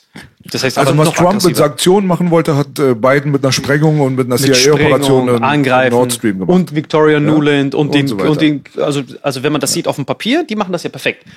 Moralität ist der Werbespot. We wanna help Ukraine, whatever it takes. Und gleichzeitig machen die Money ohne Ende. Ja, we wanna help Ukraine. Genau. Also, aber das bestätigt ja dann ein bisschen sogar, was ich gesagt habe, weil letztendlich, egal in welche Richtung du läufst, das Ziel ist ja dasselbe bei denen. So. Korrekt. Also von daher spielt es keine großartige Rolle bei wirklich entscheidenden Faktoren auf der Welt, ob Trump oder Biden Präsident ist. Also das sieht man beim Israel-Lobbyismus, das sieht man bei der Geschichte zu 911 und alles, was danach an Verbrechen passiert sind, die man immer noch von sich wegweist. Das sieht man daran, dass man halt immer noch Russland als den großen Feind dann quasi entweder durch Sanktionen bekämpft, wo dann aber der Verlierer der Deutsche ist, nicht der Russe. Der Russe hat ja profitiert, wie man weiß. Oder man schickt halt irgendwelche Atzen mit irgendwelchen, ähm, ja, so Swimsuits irgendwo hin mit Bomben und lässt dann Sachen sprengen. Aber letztendlich ist das Resultat doch dasselbe. Dann lässt einem doch die Frage dann nicht in Ruhe, ob das dann wirklich dann so ein großer Unterschied ist, ob der eine Präsident ist oder ob der andere Präsident ist, weil letztendlich wahrscheinlich ganz andere Macht- und Interessensgruppen im Hintergrund agieren. Heutzutage weiß man ja, dass man zum Beispiel mit 750 Milliarden äh, Militärbudget pro Jahr, dass man da keinen Frieden im Sinn haben kann. Das müsste jetzt dem letzten auch nochmal aufgegangen sein. Man weiß, dass da große Leute im Hintergrund, was die Wirtschaft angeht, natürlich mitmischen, die dann irgendwie zufälligerweise bei denselben Vermö Vermögensverwaltern dann irgendwie dann immer hängen bleiben, ob das BlackRock ist oder Vanguard oder wie auch immer, dass man diese ganzen Strukturen hat. Und seit dem Lockdown hat man sogar das Gefühl, als wenn eine globale Lenkung von auch signifikanten Events jetzt auch nicht mehr Verschwörungstheorie ist, sondern auch in der Tat umsetzbar. Deswegen you bleibe ich ehrlich gesagt bei meinem Punkt, die sind Marionetten. So, es gibt Leute, die sind Leute, es gibt Leute im Hintergrund, die ziehen die Fäden und das war eigentlich schon immer so. Ich glaube, wenn du jetzt nochmal in die Vergangenheit gehen würdest, zum Beispiel zu dem, was du gelernt hast, äh, und zwar Geschichte an der Universität und so weiter, vor allem jetzt, wenn du jetzt anfangen müsstest, jetzt zum Beispiel die Zeit von Bismarck, dann rüber zum Ersten Weltkrieg, ab zum Zweiten Weltkrieg und dann bis zu heute, dir das Ganze jetzt nochmal so zu Gemüte zu ziehen, dann wirst du ja wahrscheinlich dann auch zu Erkenntnissen kommen, dass nicht alles immer so sein kann, wie es in den Geschichtsbüchern steht. So, dass der eine äh, Staatschef mit dem anderen Staatschef jetzt einen Krieg gehabt hat und die Leute im Hintergrund, die existieren gar nicht. Es gab gar nichts in der Art und Weise. Das ist doch Quatsch, oder nicht? Ja, das ist eigentlich immer Quatsch, weil also also auch mit dem mit dem Wirtschaft und so. Also eigentlich kann man ja aus allem immer ein Win-Win machen. Also wie das ja mit dem Präsident ja funktioniert ist, der wird gewählt und dann bekommt er ja erstmal sein Briefing. Das heißt, alles was ein US-Präsident im Wahlkampf von sich gibt, ist ja erstmal Rattenpisse, weil er noch nicht weiß, wie die Parameter sind, wie er handeln kann. Das war auch das Geile bei, das heißt, du bist dann drinne und dann wirst du von dieser CIA gebrieft. Fast täglich bekommst du das Briefing. und die sagen dann, hey, hör mal zu, wir sind quasi deine organisierten Kriminellen, wenn du so willst. CIA ist ja nichts weiter außer, also jeder Spion der Welt ist ja einfach nur ein trainierter Krimineller im Ausland. Hier im Inland haben wir Polizei, die müssen sich an die Gesetze halten. Spione gehen ins Ausland, um Straftaten zu begehen und dann sicher wieder zurückzukommen. Das heißt, das ist das, wo sich quasi diese Verschwörung dann richtet. Weil die Presse und so diese ganzen Pressemitteilungen, die haben ja nur Zugriff auf den legalen Teil dieses Staates. Das heißt, du hast Pressekonferenz, guten Tag, wir sehen hier den Polizisten, der hat das und das getan, warum hat denn der das gemacht? Hat er das und das gemacht, denke ich ihn. Das kommt dann die Presse rein, das liest dann der Bürger und der dann, ach, siehst du, ist doch alles toll hier. Das andere findet ja hinter verschlossenen Türen statt. Das heißt, das andere ist, sie sichere Leitung, pass mal auf, äh, wir kommen nicht weiter, der Präsident geht uns am Sack, schau mal, ob du dort den Präsidenten für uns wegkriegen könntest, damit wir dort weiterhin diese Lithiumvorräte haben. Weil wir wollen hier unseren grünen äh, Ding ausbauen, unsere Batterien, brauchen wir die Lithiumquellen. Guck mal, ob du den beeinflussen kannst. Das Gespräch hat nie stattgefunden. Klick. Aber du siehst das dann beispielsweise, dass dann auf einmal Leute mit amerikanischem Pass in Lithium, also in Indien ist das perfekte Beispiel, weil da wurde gerade so ein riesen Lithiumberg gefunden. Dann siehst du auf einmal, wie dort Amerikaner sind, die dann äh, Stimmung gegen den Präsidenten machen. Dann siehst du das nur als Beobachter und sagst, hier waren noch nie Amerikaner vor diesem Lithiumberg. Warum sind die auf einmal hier?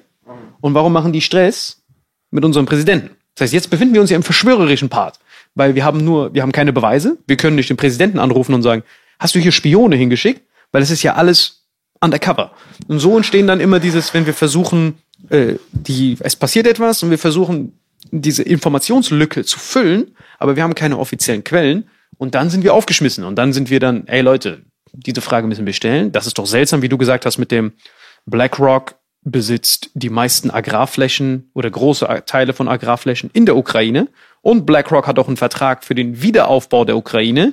Gleichzeitig verdienen die doppelt daran, weil die auch bei diesen Militärfirmen gleichzeitig Anteile haben. Sind das nicht Interessenskonflikte, weil gleichzeitig auch viele Kongressabgeordnete Aktien von diesen Unternehmen haben. Das heißt, entweder können wir sagen, unsere Perspektive, Interessenskonflikt, deren Perspektive, hey, it's just a win-win. It's for the American people.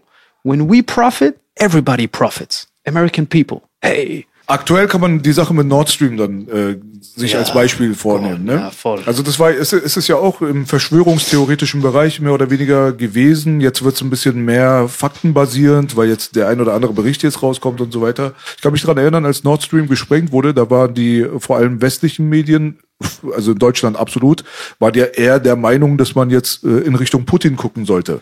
Ja, was ja eher sinnbildlich und auch logisch gesehen eigentlich Quatsch war, weil sonst hätte man sich ja selbst geschadet. Aber trotzdem in diesem ganzen Gefüge, weil man dieses Bild gemalt hat, dass Putin jetzt der böse Aggressor ist und dass eigentlich auch das Ozonloch, wie er immer sagt, auf seine Kappe geht, ja, wenn dann jetzt irgendwas passiert, so wie eine Sprengung von Nord Stream, dann kommen die deutschen Medien also auf die Idee zu sagen, wir gucken in Richtung Putin.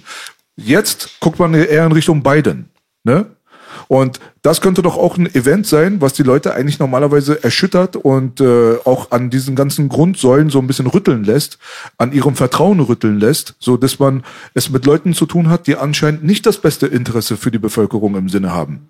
Das ist eine Sache, glaube ich, die signifikant dafür sein könnte, wird aber so in der Art und Weise vielleicht jetzt nicht so großartig kommuniziert. Oder? Gut Oder? gesagt. Ich meine, letztendlich, ganz ehrlich, die komplette Souveränität des, äh, von Deutschland steht hier gerade mehr oder weniger auf dem Spiel. Denn wenn es so wirklich so sein sollte, dann ist es der Traum eines jeden Reichsbürgers, der wahr wird. Weil man da die Souveränität von Deutschland, die man schon immer so ein bisschen belächelt hat, aus vor allem diesen Kreisen, wie gesagt, dass man sich dort absolut bestätigt fühlen kann. Weil wenn Scholz sich neben beiden hinsetzt, ja, und die haben beide eine Pressekonferenz, Scholz wird eingeladen in die USA und ein äh, Biden erzählt, vor versammelter Mannschaft, dass man Nord Stream nicht zulassen wird. Und dann nochmal nachgehakt wird, ja, wie wollen sie das denn machen? Und er sagt, ja, wir haben schon unsere Mittel. Und ein Scholz steht daneben und kriegt sein Maul nicht auf, ja. So. Und letztendlich dann kommt dann irgendeine Sprengung von genau diesem Nord Stream, was die ganze Zeit von den Amerikanern nicht gewollt wurde, aus wirtschaftlichen Interessen. Und äh, es ziemlich eindeutig ist, dass man Richtung Biden gucken muss und nicht in Richtung Putin jetzt gerade, bedeutet es, dass der deutsche Präsident sich wirklich neben den Typen hin, hingestellt hat, der eventuell einen Terroranschlag ausgeübt hat, der vor allem die deutsche Bevölkerung angegriffen hat? Haben wir jetzt wirklich diese Situation jetzt gerade und ihr sitzt alle noch zu Hause und habt also so, so langsam wird's doch lächerlich, oder? Ich meine, wie viele Leute müssen jetzt noch über, über den Haufen gehen? Wie viele Leute müssen sterben? Wie viele Leute müssen jetzt so Opfer davon sein, dass BASF irgendwie die Zelte abbricht und aus Deutschland rausgeht, dass die Energiepreise die höchsten sind auf der Welt hier in Deutschland, dass man inklusive Corona-Krise und so weiter den Mittelstand aufgelöst hat, keine Läden mehr existieren, dass der äh, Vater irgendwie mit einem weinenden Auge gerade seinen Laden abschließt, um seinen Schlüssel abzugeben. Die Leute, die sowieso schon nichts haben, denen sowieso schon kalt ist, dass die noch weniger haben und dass es ihnen noch kälter wird. Und in dem Augenblick, wo du dann erfährst, dass du verarscht wurdest von A bis Z von deiner eigenen Regierung, und zwar, dass deine eigene Regierung dich angegriffen hat, die Leute, die die Regierung gewählt haben, um sie zu repräsentieren, warum sitzt ihr alle noch auf eurem Arsch? Und macht nichts und haltet euer Maul. Das ist das, die, die Frage geht nicht in meinen Kopf rein. Applaus für Belasch. Das ist das, was sie sagen werden da draußen. Aber ihr werdet Ja, sehen, je länger Zeit vergeht. Wir kommen dem, wir, aber was, was er beschreibt, meine ich ja. Wir, wir kommen dem Rattensandwich immer näher. Ja, ich auch. Weil ich, ich finde auch immer dann auch gerade das. Und jetzt noch den Leuten zu erklären, es ist die Frage, ob da ein bisschen Salz aufs Rattensandwich kommen soll oder Pfeffer. Ist halt das Gendern und diese ganzen Probleme, die keine sieht, die keine sind, sind stehen im Raum, während wir richtige Probleme haben. Richtig, jetzt, also, du hast wirklich wundervoll zusammengefasst und äh, da passt es eigentlich auch, das finde ich halt so schade bei unseren modernen Medien. Also es gibt ja diesen alten guten Spruch, wahrscheinlich irgend so ein BlackRock-Weiser gesagt, äh, follow the money mit dem Nord Stream. Du hast die Ansage, du hast die Sanktion, du hast die LNG-Gasvorräte, weil das muss man verstehen, die USA haben Gas, Erdgas bis zum Abwinken und haben fast die günstigsten Strompreise der Welt, die wegen dem Fracking. Also das, was die bei denen, bei uns illegal ist, machen die. Also das heißt, bei uns ist Fracking verboten und wir outsourcen dann das Grüne. Also im Prinzip, da müsste man eigentlich ja schon diese grüne Partei ja fast schon verbieten. Weil du hast ja Fracking einmal, was ja umweltmäßig dort erlaubt ist, hier nicht. Und Das ist Strecken, ne? Strecken ist Fracking, oder? Nee, nee, Fracking ist, ähm, du hast ja, also Öl hast du manchmal ja in so Ölquellen, Ölfelder, so wie die Saudis das machen, dann gehst du runter, pumpst das hoch. Und Fracking ist, wenn das in Gestein drin ist, quasi, wenn Ah, das, okay, und dann gehen die hin mit, äh, Filter, ne? genau, und dann gehen die hin, äh, sprengen das auf und dann saugen die das auf. jetzt, Genau, und nebenbei kommt dann noch Gas raus. Das heißt, sie wollen eigentlich schon das Öl. Das heißt, die hauen das auf wegen dem Öl und nebenbei kommt noch Gas raus. Das heißt, sie haben so viel Erdgas, dass die das nicht nur für die eigene Produktion fast for free benutzen, sondern jetzt auch verkaufen können. Und so kamen die dann auf die Idee, okay, wir können es verkaufen, haben aber keinen Markt dafür. Das heißt, egal, da benutzen wir das für uns. Und Trump, dieser Wirtschaftstyp, der kommt dann neu rein und sagt dann, hä, warum verkaufen wir das nicht an Deutschland? Ja, es geht nicht, weil Freihandel und so. Deswegen, die, wir können mit den Russen nicht mithalten. Das kostet ja einen Bruchteil von uns. Der so, na und? Wir scheißen auf den Freihandel, wir beschützen die doch. Und die dann so, ach, so, haben- so hat das ja noch keiner gedacht. Das heißt, das ist wie wenn du so eine, wie wenn du so einen Betrieb machst, wo du so Becher immer wieder aus Klopapier faltest. Dein Leben lang, weil dein Opa das schon gemacht hat. Oder wie so ein mieser Zuhälter dann. Der schickt nicht nur die alte anschaffen, die muss auch bei ihm das Dope holen, Genau. die muss die Wohnung sauber machen, bei seinem Kumpel die Gucci-Kleider kaufen. Genau, und irgendwann kommt dann jemand und sagt, hey, wir sollten mehrere Leute dafür holen. Und seitdem dieser Gedanke jetzt freigeschaltet ist, mit dem, hey, wir können auf alles scheißen, wir müssen, wir brauchen ja gar keine Regeln mehr. Und jetzt sieht man dann einfach nur, Nord Stream ist weg, äh, Inflation Reduction Act, hey Leute, kommt rüber, Industrien hierher, BASF, alle werden hierher gelockt. Und hier werden mehr oder weniger, äh, wird es dann zum, also wir untersch wir unterstützen quasi den eigenen Suizid, mehr oder weniger. Durch diese, also die Grünen sind quasi das, wo ich dann, wenn ich ein Detective wäre, ein Detektiv, die, die SPD war schon vorher da, diese, also die Partei an sich, die SPD gab es ja vor Hitler. Das heißt, die, die, die, die, Legitimität von der SPD würde ich nicht abstreiten.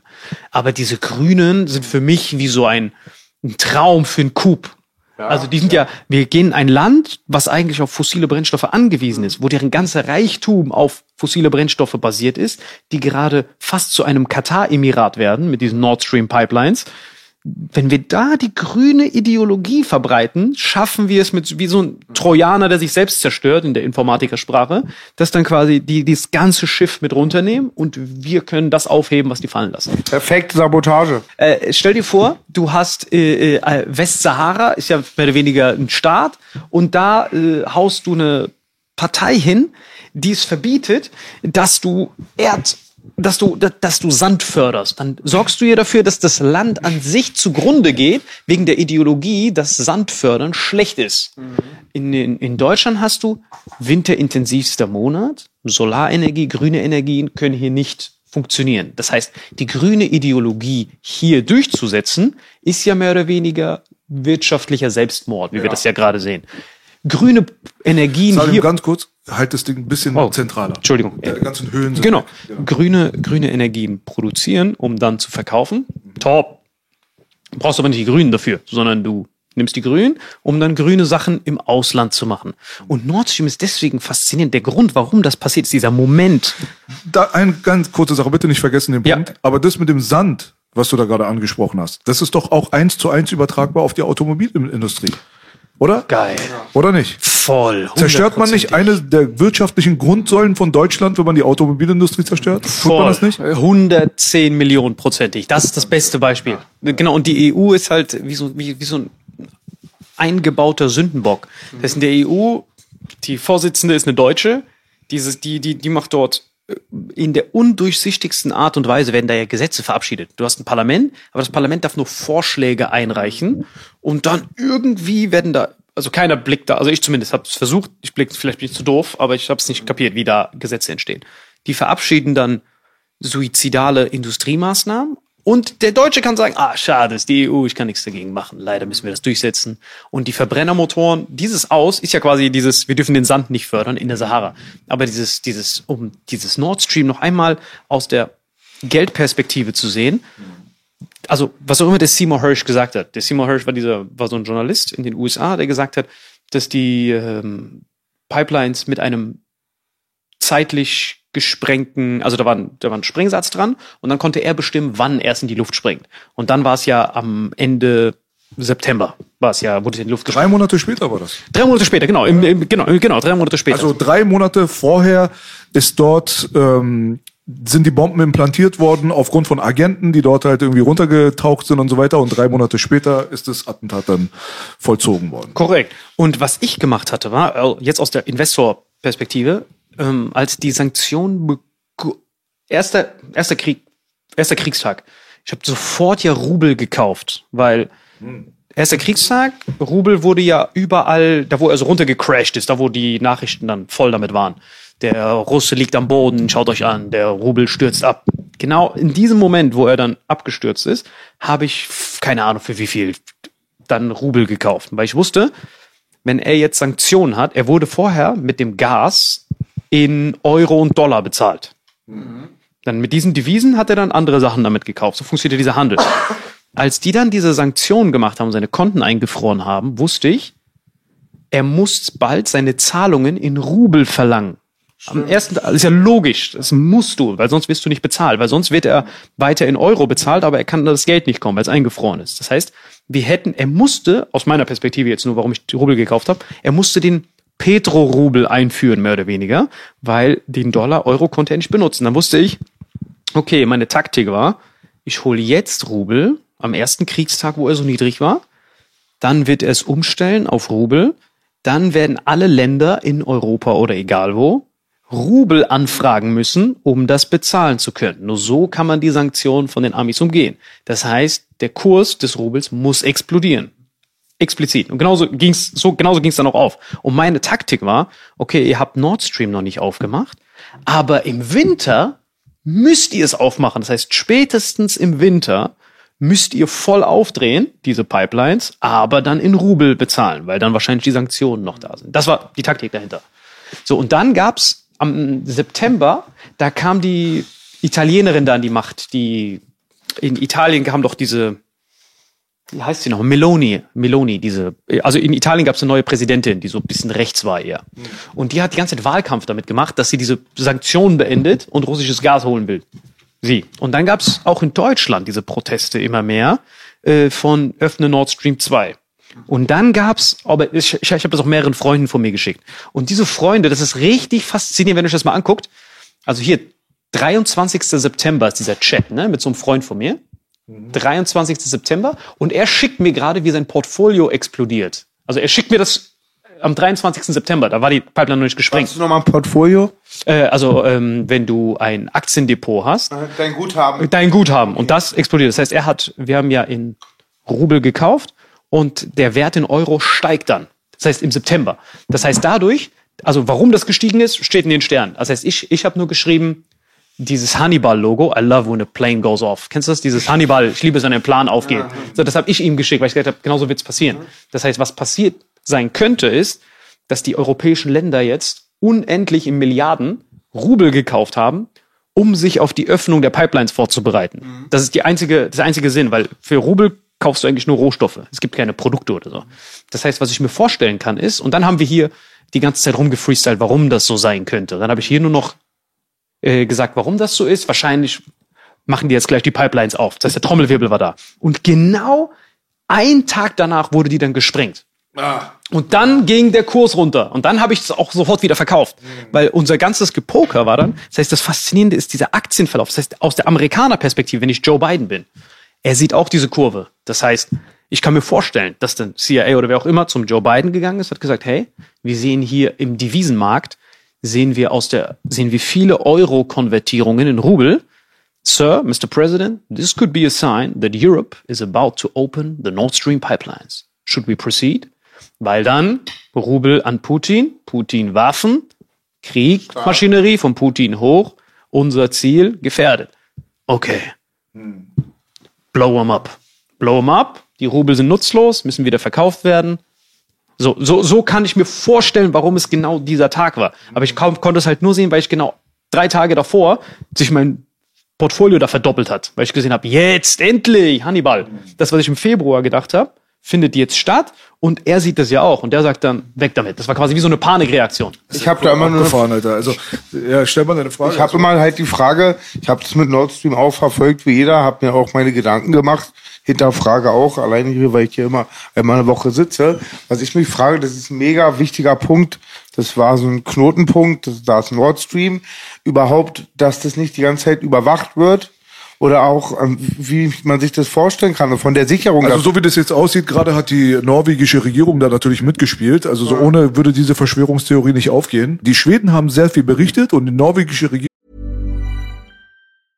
Ready to pop the question? The jewelers at BlueNile.com have got sparkle down to a science with beautiful lab grown diamonds worthy of your most brilliant moments. Their lab grown diamonds are independently graded and guaranteed identical to natural diamonds, and they're ready to ship to your door. Go to BlueNile.com and use promo code LISTEN to get $50 off your purchase of $500 or more. That's code LISTEN at BlueNile.com for $50 off. BlueNile.com code LISTEN.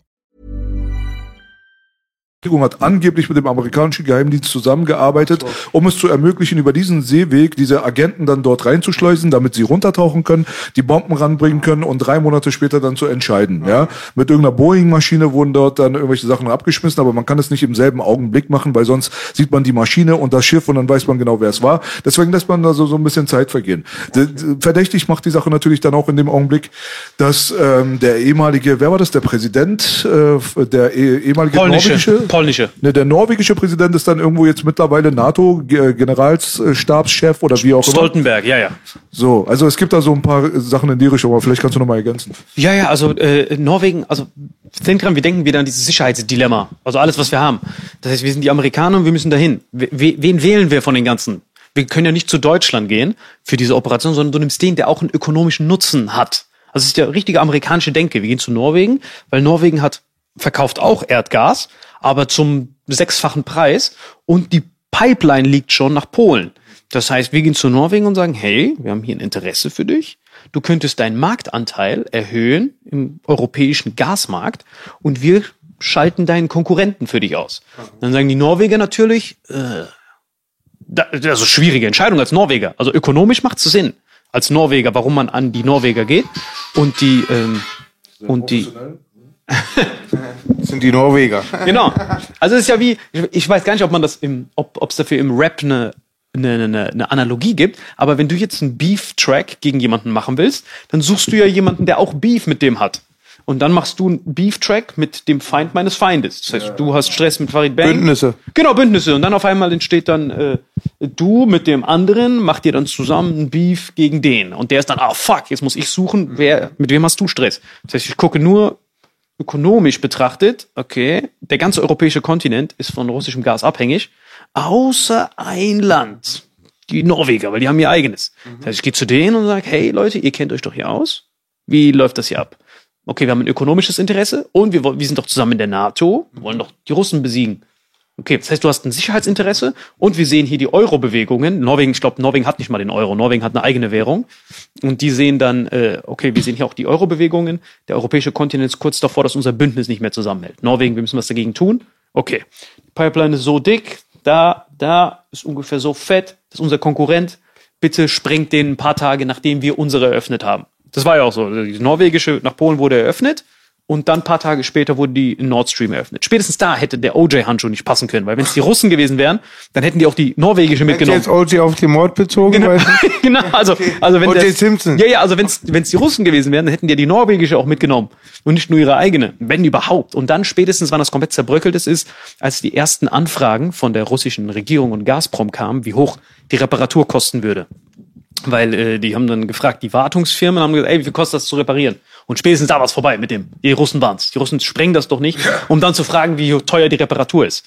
Und lassen dann ihren Konkurrenten da weg. Das heißt, so oder so ist das hart pervers, aber Trump hat diesen Gedanken freigeschaltet, dass wir das nutzen. Vorher war das ja immer, wir haben eine Ordnung. Das heißt, jeder verkauft seine Rohstoffe in Dollar, damit wir das billig kriegen, die Rohstoffe, und hier die Amerikaner günstig tanken können. Was, Saddam? Du willst nicht? Verdammt, weg mit Saddam, den rein. Was, Iran? Du, ein Schah, willst nicht, äh, dass wir billig verkaufen? Verdammt, weg mit dem. Aber das System war immer, wir bekämpfen die Sowjetunion, kriegen hier die billigen Rohstoffe, wir kümmern uns darum, dass das System geölt bleibt. Und jetzt ist so, wartet mal ganz kurz, wir brauchen gar keine Rohstoffe mehr, wir haben die selber dank unserem Fracking. Jetzt profitieren wir davon, wenn wir Leute in die Luft sprengen und Pipelines und Infrastruktur. Das heißt, wir sprengen Infrastruktur in die Luft, schalten unsere Rohstoffkonkurrenten aus und wir können zum fünffachen Preis unseren Rattenbiss verkaufen. die Das heißt, Rattensandwiche. Genau. Ja, und das was, du fühlst dich da voll und weil mit, es geht immer um Rohstoffe oder um taktische Militärpunkte oder Er- Er- Erdschätze, also auch Rohstoffe und den Leuten wird halt immer vorgemunkelt, es geht um Demokratisierung oder Menschenrechte oder every, every, every day the same shit. Genau, die rosa Brille Argumentation für die, die ihren Wohlstandsüberschuss kompensieren Genau. können. In Indien funktioniert das nicht, Türkei funktioniert das auch nicht. In Türkei sagen die, ey, hör mal zu, wir haben hier ein Inflationsproblem, wir haben eine junge Bevölkerung, wir nehmen alles, was hier liegen lässt. Also deswegen ist Türkei auch ein Gegner von den Amerikanern. Also, die U also Türkei ist, äh, es gibt doch bei, bei Batman diesen, der so zweigeteilt ist. Two-Face. Genau, Two-Face, das ist Türkei. Halb Nahosten, halb Europa. Bei He-Man gibt's He-Man, Skeletor und dann gibt's die wilde Horde, Hordak. Genau, also, also wenigstens, also Russland und, und sowas ist ja wenigstens berechenbar aus der Dingsperspektive. Ist ja logisch. Das heißt, wir haben da den Russen, der verkauft Rohstoffe, was hat er noch? Braucht Rohstoffe ganz dringend, er pokert da drauf für die nächsten Jahre. Wenn wir uns einfach nur ihm näher dran nähern, irgendwann wird's für ihn unangenehm. Einfach. Aber Türkei ist deswegen schwierig, weil die auf 17 Hochzeiten gleichzeitig tanzen müssen, allein schon wie die gelegen sind. Iran ist ja auch simpel. Iran hat Straße von Hormuz, da muss die ganze Zeit, da müssen Rohstoffe weiter rausgepflanzt werden und die haben Stress mit Aserbaidschan, weil da eine große aserbaidschanische Minderheit ist. Es funktioniert immer gleich. Das nehme ich, erhöhe das Sicherheitsdilemma bei dem Nachbarn und dann irgendwann, allein schon wenn du es schaffst, dass ein Staat aufrüstet, hast du ja schon gewonnen. Das heißt, ein großer Teil von seinem Geld, was er in seine Wirtschaft reinhauen könnte, haut er jetzt in die mit Abstand nutzloseste Sache, die man ja reinhauen kann. Also Waffen sind ja äh, einfach nur Hightech, was zum Zerstören gedacht ist. Also mehr, mehr Verschwendung geht ja gar nicht. Das ist ja die Diskussion, die hier in Deutschland natürlich immer wieder als äh, zentraler Punkt irgendwo bei diesen ganzen Talkshows und so weiter stattfindet. Ja, also da hast du dann halt dieses Waffen liefern, ja oder nein. Ist es jetzt humanitär gesehen ein ähm, wichtiger Schritt für die ukrainische Bevölkerung, ja oder nein? Das ist es, was du bei Maischberger hörst. Das, das hast du überall. Da geht die Diskussion halt immer hin und her. Ja. Das ist halt so eine Frage. So, wir haben 100 Milliarden jetzt gerade äh, ja, Budget in Richtung Bundeswehr zwar transferiert, wurde doch aber aus irgendeiner Bank gezogen. Das ist ja nicht, als hätte das irgendein so Opa irgendwie aus seinem Goldarsch geschissen. So, da- das ist, wer hat denn da profitiert, muss man sich dann fragen. Sind auch wirklich 100 Milliarden bei der Bundeswehr gelandet oder waren es dann vielleicht nur 70 Milliarden? Ne? Wo sind, wo ist das restliche Geld? Muss man da noch mal so genauer hingucken, ja oder nein? Auf der anderen Sache, wir kennen Pro Prolonging the Agony. Also dieses ganze Prinzip, was wir vom Ersten Weltkrieg gekannt haben, was wir vom Krieg gekannt haben, Iran gegen Irak, wo dann künstlich quasi die Kriegszeit dann nach oben geschraubt wird. Alleine während des Ersten Weltkriegs haben wir 21.000 neue Milliardäre und äh, Millionäre in den USA erschaffen, dadurch, dass Kriegswaffen gebaut wurden, um mehr Männer umzubringen. Also je länger dieser Krieg dauert, desto mehr profitiert der Krieg. Das ist so das eine Wirtschaftsmodell, wo man Geld gewinnt und Menschen sterben lässt. Und es ist ein sehr, sehr profitables und gut funktionierendes Wirtschaftsmodell. Und wenn man sich überlegt, dass alleine die USA 750 Milliarden Rüstungsbudget pro Jahr haben, dann ist natürlich das Interesse von Raytheon und von Boeing und wie auch immer diese ganzen Kriegsfirmen, die dann dann auch irgendwie zufällig immer irgendwie Vermögensverwaltungs äh, in Bezug auf zum Beispiel BlackRock und so weiter haben, ganz zufällig, sind natürlich die Profiteure eines Krieges. Und wenn du an irgendwas profitierst und rein so prinzipiell an Gewinnmaximierung arbeitest, was jeder Kapitalis kapitalistische Betrieb tut, dann hast du natürlich ein Interesse, und zwar dein Max maximales Kapital zu fördern. Und ein Jahr Krieg bringt weniger Geld als zehn Jahre Krieg. Und da kommt dann einfach so dieses ganz normale Einmal-Eins mit ins Spiel. Das Ziel bei solchen Sachen ist es, den Krieg so lang wie möglich wie ein Kaugummi zu stretchen, um den höchstmöglichen Profit zu erzielen. Und wenn du das dann schaffst, dann verkaufst du das den Leuten halt natürlich als humanitären Beitrag und als Solidarität und wie auch immer, weil du eine Legitimation des Volkes immer noch zu gewissen Prozentpunkten brauchst, damit du diesen Bullshit auf dieser Welt veranstalten kannst, weil wenn du die Gegenwehr des Volkes dann auch noch hast, an der Backe, die du auch noch abschmettern musst, dann funktioniert dieser ganze Plan halt vielleicht schon, aber nicht mehr so ölig glatt, dann ist er nicht mehr so geschmiert.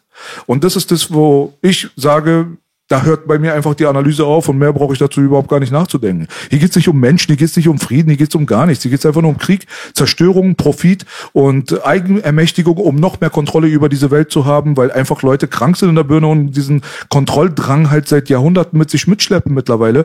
Und Copy- und Paste-Prinzipien, die früher gut funktionieren haben, schon wieder übertragen. Ich bin selbst Kriegsflüchtling aus dem Iran. Wir wissen ganz genau, dass der Konflikt zwischen Iran und Irak normalerweise innerhalb von ein paar Wochen, wenn nicht Monaten geklärt wäre, wenn man einfach nur guckt, wer welche militärische Imbalance dort mit reingebracht hat. Also der Irak war nicht in der Lage, sich zu verteidigen militärisch. Der einzige Grund, warum dieser Krieg acht Jahre lang gedauert hat, ist, weil die Kriegsmächte vor allem aus dem Westen beide Parteien dann irgendwann mit Waffen und so weiter finanziert haben, äh, beliefert haben. Erst wurde der unterlegene Irak so weit aufgestockt, dass er gegen den überlegenen Iran auch Kopf an Kopf halt auch dann sich quasi durchsetzen kann. Irgendwann waren die Iraner sogar so ein bisschen ohnmächtiger als die Iraker, dann haben dieselben Leute, die dem Irak Waffen verkauft haben, den Iranern dann auf einmal Waffen verkauft. Und so hast du prolonging the agony. Du hast das Langziehen eines Konfliktes auf den maximalen Zustand, um den maximalen Profit zu erzielen. Und ich möchte gerne, dass jemand widerlegt, was ich gerade gesagt habe. Noch habe ich keine logischen Gegenargumente dafür gefunden. Krass Nein, gesagt, Brother, krass gesagt, was der Onkel Mann. gesagt hat. Das ich habe auch geil. genau auch mit den, dass die Bevölkerung einen auch dabei behilflich ist oder mitmacht halt. Das siehst du halt halt immer. Ich glaube, vor einem halben Jahr habe ich eine Diskussion bekommen über ähm, Waffen, die zur Verteidigung sind und Waffen zum Angriff. Ja, Ach so, eine Sache nochmal, äh, um das nochmal ganz klarzustellen. Das, was ich gerade gesagt habe, ist 100-prozentige Solidarität in Bezug auf die ukrainische Bevölkerung. Das ist es, worum es geht. Weil durch das, was da draußen betrieben wird, dieses Wolf im Schafspelz-Prinzip, da wird zwar so getan, als wollte man der ukrainischen Bevölkerung helfen. Die ukrainische Bevölkerung hat aber nichts davon, zehn Jahre lang Krieg zu erleben, anstatt ein Jahr. Das bedeutet, wenn wir uns dafür stark machen, dass dieser Bullshit zu Ende geht, sind die ersten Profiteure dieses Ganzen, ist die ukrainische Bevölkerung. Deswegen, wenn man mir jetzt irgendwie erzählen wollen würde, du redest jetzt gerade aus der pro-russischen Perspektive oder wie auch immer, weil du gegen Waffenlieferungen in die Ukraine bist, das ist genau das Gegenteil. Und da sieht man, die Welt steht Kopf. So, das, was hier gerade stattfindet, die Leute, die sich wirklich bewusst mit Argumenten dagegen stellen und sagen, nein, ey, hört mal auf mit der Scheiße, ja, das sind die Leute, die der ukrainischen Bevölkerung weiterhelfen wollen. Das ist genauso wie bei Black Lives Matter damals, als ich mich damals dafür stark gemacht habe, dass mal ein bisschen besser darauf ge geschaut wird, wer dort im Hintergrund profitiert und wo die Gelder hingehen und so weiter. Und ob das jetzt wirklich eine seriöse Organisation ist, die auch wirklich das Wohlbefinden der amerikanischen, afroamerikanischen Bevölkerung im Sinne hat. Da war das Ziel, die afroamerikanische Bevölkerung vor einem Wolf im Schafspelz zu warnen. Das bedeutet, man wollte der afroamerikanischen Bevölkerung helfen und hat eine unangenehme Position eingenommen, die dann sehr viel Angriffsfläche geboten hat durch außen. Man wurde ja angegriffen. Hä, wie kannst du es wagen? Du, äh, das ist hier, da bist du vielleicht sogar ein Rassist oder wie auch immer. Das hat man in Kauf genommen damals. Und das ist halt diese, diese Verschiebung der Perspektive, die die Leute da draußen irgendwie mit sich bringen, die ich mir teilweise gar nicht mehr so richtig erklären kann, ja. Deswegen, bitte nehmt das nicht falsch auf, dass ihr denkt, wenn man sagt, keine Waffenlieferungen in die Ukraine, dann ist man äh, humanitär gesehen ein Feind der ukrainischen Bevölkerung und man sieht dem Leiden gerne zu. Das ist genau das Gegenteil. Man möchte mehr Leid verhindern. Fühle ich dich total B. Ich ziehe da voll parallel, obwohl ich nie so eng in die Matrix, so tief in die Matrix reingegangen bin, als ich mich damals gegenüber den Angriffskriegen skeptisch ähm, eine Position, ähm, äh, eine Position, ähm, eine Position bezogen habe. Bezogen hab, Dankeschön. Dann kam ganz oft das meiste Argument, hast du auch was dagegen, dass die kleinen Mädchen hier lesen lernen und dann, also es wurde ein, ein Er meint die Brunnen in Afghanistan. Ja, sowas zum Beispiel auch. Halt Man hat ja gesagt, man baut Genau, Brunnen und äh, genau. Mädchenschulen. Deswegen hat man den, äh, Af deswegen hat man Af Afghanistan eigentlich überfallen mehr oder Ja. weniger. Und das hat sich ja natürlich dann alles als Lüge herausgestellt. Spätestens seit Colin Powell und wie auch immer die alle zugegeben haben, es gab keine Massenvernichtungswaffen im Irak und man hat aber trotzdem die ganze den Rattenschwanz dahinter und die äh, vielen Toten und die Tragödien und so weiter. Das geht ja bis heute. Syrien ist ja eine konsequente Weiterführung eigentlich dieser Geschichte, die man nach dem se- 11. September mehr oder weniger auszubaden hat. Das ist halt damit gemeint so. Und natürlich wurdest du damals dann angegriffen. Verschwörungstheoretiker. Jetzt äh, noch mal ganz kurz zum Abschluss. Ich habe zu lange Monologe heute gehalten, aber War sehr gute Monologe. mega. Sehr gute Monologe. Völlig, völlig davon überzeugt, was ich letztes Mal gesagt habe. Das wiederhole ich jetzt jedes Mal, wenn es um diesen Begriff geht. Nach allem, was wir jetzt gerade gesehen haben, inklusive einer Victoria Newland, die damals Fuck the EU gesagt hat in einem abgehörten äh, Telefonat und sich jetzt dorthin gestellt hat und gesagt hat, dass sie sehr froh darüber ist, dass Nord Stream, also der Lieferant, der eigentlich quasi das ähm, Energiegefüge von Deutschland bereitstellt, dass das nur noch ein Haufen Müll ist, Metall ist irgendwo und sie freue sich darüber, dann freut sie sich wirklich wortwörtlich über das Leid der deutschen Bevölkerung und allen anderen, die da halt den Nachteil davon ziehen, dass dieser Terroranschlag dort in Nord Stream 2 durchgeführt wurde. Und dann schaut man sich an, was innerhalb der letzten paar Jahre passiert ist. Und wenn du dann immer noch der Meinung bist, dass du den Begriff Verschwörungstheoretiker diffamieren willst und madig reden willst, dann bist du für mich völlig unverständlich, weil das andere sollte jetzt mittlerweile der Fall sein. Ich sage es nochmal klipp und klar. Wer im Jahr 2023 kein Verschwörungstheoretiker ist, obwohl er diese ganzen Sachen mitbekommen hat, die innerhalb der letzten 20 Jahre nur auf dieser Welt stattgefunden haben, begeht Verrat an seiner Bevölkerung. Jetzt, Baby, Applaus für Onkel B. Voll. Also das Ding ist ja, meistens war das ja in, in Deutschland, wie du ja so schön beschrieben hast, das war ja immer außerhalb. Also das erste Mal haben wir ja die Situation, dass Deutschland selber der Irak ist. Also das ist ja dieses, dieser Kopfweg, den die nicht auf die Reihe kriegen. Das ist so, vorher war es Afghanistan und so und dann sagt man, ja, die da, bla bla bla. Aber jetzt ist ja quasi, man wird selber angegriffen und man ist immer noch in diesem Stockholm-Syndrom, Schock, Schockstarre, dass die das so nicht, dass, dass man das nicht, wie gesagt, das meine ich. Sterben Blonde. Genau, und nee, nee, nee, nee, ich mach- erstens das und äh, das, diese rosa Brille, die man aufhat. Wie, wie sind doch die Gü dieses Gut und Schlecht, da, dass die es allein geschafft haben, das da reinzukleben. Das ist gut, das ist böse, weil, weil für den normalen 0815 rosa Brillen Armbinden-Abonnenten kann, Mit Klebehänden. Genau, der kann das nur so verstehen. Okay, sind wir jetzt gut oder sind wir böse? Aber dass man versteht, äh, es gibt kein Gut oder Böse, es gibt nur ein Interesse da drüben, der Typ, der nichts zu verlieren hat, dafür, dass wir uns hier zerfleischen, weil wenn wir uns zusammen fusionieren, wenn es wirklich anfängt, wie damals diese Vision von, von, von, ich weiß nicht, vielleicht was Gorbatschow, keine Ahnung, der von Lissabon nach Vladivostok ein Europa haben wollte, dass man quasi von Portugal bis hinter nach Russland und dann noch China jetzt über Bande noch mitnimmt, dass man ja die Amerikaner überhaupt nicht braucht in keinerlei Hinsicht. Also weder dann als, als, als, als Markt, weder als Rohstoffe oder sonst noch irgendwas. Bodyguard nicht mehr. Genau, also genau, die kann, man kann das ja perfekt alleine. Zwei Pipelines. Deutschland, Deutschland, Flusssystem, effizient, alles produzieren. Die wichtigen Riesenmaschinen, die Belt and Road Initiative rüberschicken an die Chinesen und die produzieren diese kleinen Güter, die wir haben, Handschuhe und so ein Kram, mit den Maschinen, die die Deutschen benutzen. Und das an die ganze EU dann komplett im Binnenmarkt dann verkaufen. Also so an sich ökonomisch betrachtet ist das ja an sich geschlossen. Und wenn du dann Amerikaner bist, außerhalb, und dir denkst, fuck, da ist gar kein Platz für mich in dieser Welt. Da ist ja gar kein, wenn die sich zusammenschließen, bin ich ja noch nutzloser als zweilagiges Klopapier, wo die ganze Zeit so diese Hand rausflutscht dann. Deswegen herrscht schon Teil. Genau, und das heißt, ich mache, ich zerstöre die Beziehung zwischen den beiden und dann mache ich bei alle meine drei Konkurrenten gleichzeitig unwirtschaftlicher, weil ich dieses ganze System, was ich ja fake-mäßig aufgebaut habe, seit Bretton Woods, jetzt ins Gegenteil umkehre und das jetzt als Waffe benutze. Und dann knockst du natürlich Chinesen, Russen, Europäer, alle drei gleichzeitig aus. Mein und das ist halt so schade. Entschuldigung, unterbrochen. Mein Partner sagt immer, ich glaube, was sagst du, Belasch? Viele ähm, Leute, die wenig hinterfragen und naiv sind, werden meistens gelenkt von wenigen, die ganz berechnet sind und skrupellos. Und oft halt diese Leute halt, hier und lass mal die Arme und so, muss man ja sagen, sind zum Teil auch keine bösen Menschen, einfach nur manipulierbar. Die könnte man auch fürs Gute manipulieren. Korrekt, hundertprozentig, genau. Und die können nichts dafür. Die können nichts Und die dafür. meisten Leute, wenn du ihnen halt sowas sagst, was wirklich mit einer Existenz zu tun hat oder Glauben, du reißt den, den kompletten Fußboden weg. Manche werden aggressiv, manche, boah, und das ist für alle dann immer, manche rudern dann lieber ihr Leben lang die falsche Richtung aus Meer hinaus, anstatt zurück. Korrekt. Und vor allem ihr in Berlin wisst es ja, also ihr, ihr seht es ja manchmal, wenn so Leute vom Land, die irgendwo, keine Ahnung, Ostfriesland, das erste Mal hier in Berlin oder Frankfurt Hauptbahnhof sind.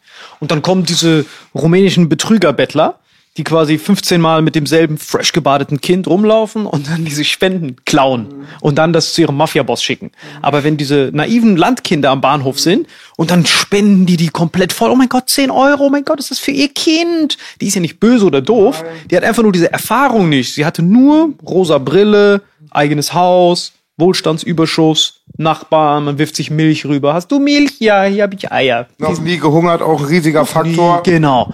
Und dann kommen die dann in eine, in eine Situation rein, wo Stadt ist ja nichts weiter außer eine Riesensammlung von Einweg. Beziehungen und Einwegmenschen. Das heißt, jeden Typen, den du ja in, auf der Straße und im Bahnhof triffst, diese, diese einmal und nie wieder. Die so, ja, Dicker, ja, pass auf dich auf, Dicker. Nicht so den Penner, nie wieder. Aber diese Landkinder, die gehen mit dem, wir sind doch eine Gemeinschaft, wir wollen doch nur das Beste. Die gehen dann von diesen Hütchenspielern hart über den Tisch gezogen. Und diese Präsidenten auf dieser höchsten Ebene, jetzt äh, drüben, die sind quasi diese Fusion aus äh, Hütchenspieler mit Waffenmacht und freshem Anzug. Das heißt, das sind ja quasi die gefährlichsten. Denk dran, ein Typ mit Kapuze zieht dir vielleicht 100 Euro ab und dein Handy. Bernard Madoff mit einem Anzug, der zieht dir 500 Milliarden ab. Und, also das ist ja das Gefährliche dann. Das heißt, Leute sehen dann uns. Ah ja, das sind Verschwörer, guckt euch die drei Penner, guck Die mal. sind noch böse, wenn du die nicht einen Zehner gibst. Du Asi-Salam, so ein, wie, wie kannst du so unsozial sein und dir geht's so gut, der Arme, die sind dann noch sauer. Genau, die sind Und sauer. der Worst Case ist, wenn dich der Bahnhofspenner Betrüger überfallen will und du wehrst dich, dann tritt die ganze auch mit auf dich rauf. Ganz genau. So, das ist halt, deswegen ist so für Psychopathen ist es halt perfekt. Wenn man Psycho ist, ist es so für dich, ja, natürlich springt der Nord Stream, weil er will doch verkaufen. So für einen Psycho macht es ja alles Sinn. Aber wenn du so ein süßes Landgeschöpf bist, was so Milch melkt und dann einfach nur die Milch rausbringt für deinen Nachbarn, so wenn du in dieser Welt lebst, dann willst du das vielleicht auch nicht wissen. Die lässt nicht mal, die, die ist nett zu der Kuh, ohne die Milch zu trinken, nur weil es eine Kuh ist, weil sie ist ja Veganerin. Genau. Genau. Die melken, ohne Milch zu trinken. Da haben wir das beste Beispiel. Genau, die melken die nur, genau, ganz genau. Also so, also aus, aus Psychopathen, Blickwinkel kann man auch. Also ich wünschte, man hätte so einen Psychopath, das wäre so ein witziges Videogame, wie der diese, wenn wir zum Beispiel Erdogan oder Modi, die beiden, wenn die so einen Tag Deutschland übernehmen würden, so was die machen Wer würden. ist Moody bitte? Modi ist der Präsident von Indien. Ach so, Der okay. ist ja auch legendär. Oder der Außenminister. Der- Das würde ja 20 Sekunden gehen, dann wäre das Problem geregelt. Weil die haben ja diese Moralität ist ja nicht freigeschaltet. Die wissen ja, okay, Rattensandwich oder verhungern. Rattensandwich oder verhungern. Zwei Sekunden hier an der Macht, die würden sofort sagen, scheiß auf diese Tür. Was juckt mich das, ob das Russland ist oder Ukraine? Nimm das, wir brauchen den Weizen dort. Putin nimmt das ganze Land. Who gives a fuck? Hier hast du Sicherheitsgarantien, kein Stress. Hauptsache du lieferst Gas. Wir brauchen den Dünger, damit der Dünger weiter nach Brasilien geht, die dort weiter und wir weiter Essen produzieren können. Was juckt mich? Die Freiheitsrechte von diesem kleinen Landstrich. Hauptsache du bist zufrieden. Wir haben das Mannheimer Tape gehört. Du hast Schiss wegen hier Bessarabien Gap. Wir kennen jemanden, der das ausgenutzt hat. Ich verstehe das. nutzt das, schickt die Arbeitslosen bei dir zu uns rüber, weil wir haben hier Fachkräftemangel und dann machen wir Vladivostok bis hierhin. Und dann lösen wir alles. Wir sind ja alle eine Familie. Aber jetzt opfern wir uns alle wegen diesem Landstrich. Deswegen, also aus der Psychoperspektive. Aber wenn du natürlich rosa Brille, nein, aber was ist, wenn jemand in dein Haus kommt und das wegnimmt? Dann musst du direkt so, dann, also dann kann man ja nicht mit denen diskutieren. Das ist einfach nur Power. Jeder von uns hat das. Das ist wie dieses Gefängnisexperiment. Wenn du jemandem Power gibst, irgendwann schändet er diesen, äh, wie, äh, kennst du dieses das Experiment, wo die im Gefängnis sind? Der, ja, das, das heißt sogar das Experiment. Ah, genau. Der, der ist, also das sind so Wärter, das sind so ganz normale Bürger mit rosa Brille. Ah, jeder hat von denen sich noch die Straße geklebt und die haben die dann abgekratzt und dann gesagt, okay, jetzt machen wir mal ein Experiment. Hier habt ihr Wärter und ihr seid die und ihr seid die Gefangenen. Du hast Waffen, du hast keine Waffen. Nein, wir sind doch alle nette Menschen. Cut, zwei Wochen später werden die alle hart vergewaltigt. So, und das ist dann so dieses, dieses, wenn du dieses, diesen Rattensandwich-Faktor hast, ohne Wohlstandsüberschuss, dann macht alles Sinn. Einfach so wie so ein Psychopath mal gucken. Dieses Moral weg. Und wenn jemand Moral erzählt, dann ist es meistens, sollte es zumindest, also aus Politikerebene hast du nur deine Geografie, du hast deine Demografie und du hast deine Wirtschaft. Und basierend von diesen drei Faktoren musst du ja Entscheidungen treffen. Das heißt, du bist der türkische Minister, du bist der türkische Präsident. Da habe ich Stress, Sicherheit, Paradoxon, Sicherheit, Sicherheit, so. Bevölkerung, wir haben viele Junge und Inflationsprobleme, mehr Rohstoffe, die billig. So, so muss man denken als Präsident. Wie eine Firma auf Landesebene bezogen, plus Sicherheit. Das heißt, bei der, bei der, bei der Firma hast du ja Mitbewerber und so. Und das heißt, du kannst die ja nicht einfach bombardieren, sondern das, das, das. Aber wenn du jetzt auf einmal das, das, das hast und nebendran noch ein weiteres Land, womit du dich kümmerst, dann geht dir dein Algorithmus nicht mehr auf. Wenn du dann sagst, das, das, das, oh, ich muss mich um die auch noch kümmern, gut, dann mache ich das nicht, crack hier ab, oh, wo ist denn die Pipeline hin, jo? So, dann bist du ja weg. Das ist ja wie wenn du dein, deine Tasche irgendwo liegen lässt, nicht aufpasst. An manchen Orten geht das gut, wo die Sicherheit geregelt ist. Wenn die Sicherheit nicht geregelt ist, wie am Frankfurter Hauptbahnhof, dann siehst du, oh, schade, ich habe nichts mehr, bin obdachlos. Aber ich dachte, alle sind moralisch nett. Und dann siehst du einen Typen, der dann äh, ein Milliardengeschäft mit deinen Sachen macht. Und das ist halt dieses Bittere, dass die Leute nicht diese Erfahrung haben vom, vom, vom echten Leben. Wenn du nach Paraguay oder so gehst, das ist halt das Geile, wenn man rumreist, die wissen nicht mal, was Russland ist. Die sind so, See, ja, See, Ukra, ah, okay, See. Also die haben nicht, auch das nicht in den Nachrichten oder so, sondern da sieht man, wir sind so Überschussgesellschaft gewöhnt, dass vielleicht jetzt diese Korrektur kommt mit dem mehr Leute, die abschließen, mehr Leute, die dann merken, fuck, wir können keine Toasties mehr holen.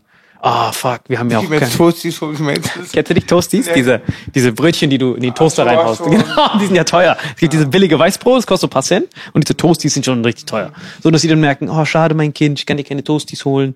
Sorry, nur einmal Schuhe. So, und umso näher du an diese, umso mehr Leute, das muss ja millionenfach passieren, die dann an diese Grenze kommen und dann hast du irgendwann sowas wie dann einen Aufstand oder sowas. Man sollte sich vielleicht nicht an dem unteren Drittel, sondern an dem oberen Drittel orientieren. Also es, ich glaube nicht, dass es jetzt nötig ist, äh, da weniger Toasties zu kaufen oder wie auch immer oder sich daran zu gewöhnen, dass man jetzt quasi den Schlüssel abgeben muss seines Ladens oder wie auch immer.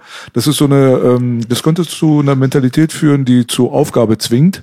Ähm, wir haben auf jeden Fall die Möglichkeit, dass die ärmeren Regionen mindestens genauso gut leben wie Deutschland. Das ist auch nochmal so eine andere Perspektive. Wenn man wirklich das mal so global betrachtet, dann wäre das ein ganz, ganz leichtes. Wenn man diese Psychopathen unter Kontrolle halten würde, die quasi im Hintergrund halt die ganze Finanzierung und teilweise die Medien und so weiter kontrollieren, um diesen riesengroßen Komplex an stinkender Scheiße quasi mehr oder weniger hier gerade am Laufen zu halten, dann könnte man jetzt sofort in diesem Augenblick innerhalb von sechs bis zwölf Monaten die Welt so weit umkrempeln, dass man innerhalb von kürzester Zeit die Regionen, die wirklich nichts haben, die in Paraguay, Indien, wie auch immer und so weiter, an den Wohlstand der Großmächte, an den, wie jetzt mittlerweile vielleicht nicht mehr Deutschland, je länger Zeit vergeht, aber USA, England, Mitteleuropa, wie auch immer, die, die halt wirklich gut leben, da könnte man die ranbringen. Sich das gefallen zu lassen, dass man auf das Niveau der armen Länder runtergeht, um dann irgendwann eine Explosion hervorzurufen, das würde in einer riesengroßen Scheißeblase enden. Deswegen sollte man das so gut wie möglich vermeiden und sich nicht damit abfinden, dass man seinen Wohlstand verliert, sondern sollte versuchen, seinen Wohlstand zu behalten, damit man die Möglichkeit hat, die Korruption loszuwerden, um den Wohlstand dafür zu benutzen, um die unteren Regionen an deine Region anzugleichen. Sich an das untere Drittel zu or äh, orientieren, bedeutet mindmäßig, dass du verloren hast. Und dann wird auch die Bevölkerung verlieren. Orientier dich immer an dem da oben und versuch die unteren an dem da oben anzupassen, nicht die oberen an die da unten, weil die oberen, die echten oberen leben in einer eigenen Blase. Die leben in einer eigenen Blase, die wird auch niemals kaputt gehen. Der Rest dieser Pyramide, oben ist das Auge, der Rest dieser Pyramide konkurriert miteinander, geht hoch und runter. Das Auge bleibt immer das Auge. Und das ist eine, eine Sache, die, das, da würde ich den Leuten das gerne ans Herz legen, dass sie sich vielleicht mehr in diese Richtung orientieren. Wie gesagt, konzentrieren auf die Hand anstatt auf die Marionette. Da könnte man auch ein bisschen schneller vorwärts kommen in diesem ganzen Spektakel. Schön gesagt, Voll, Onkel. Wunderschön gesagt. gesagt, Mann. Wunderschön.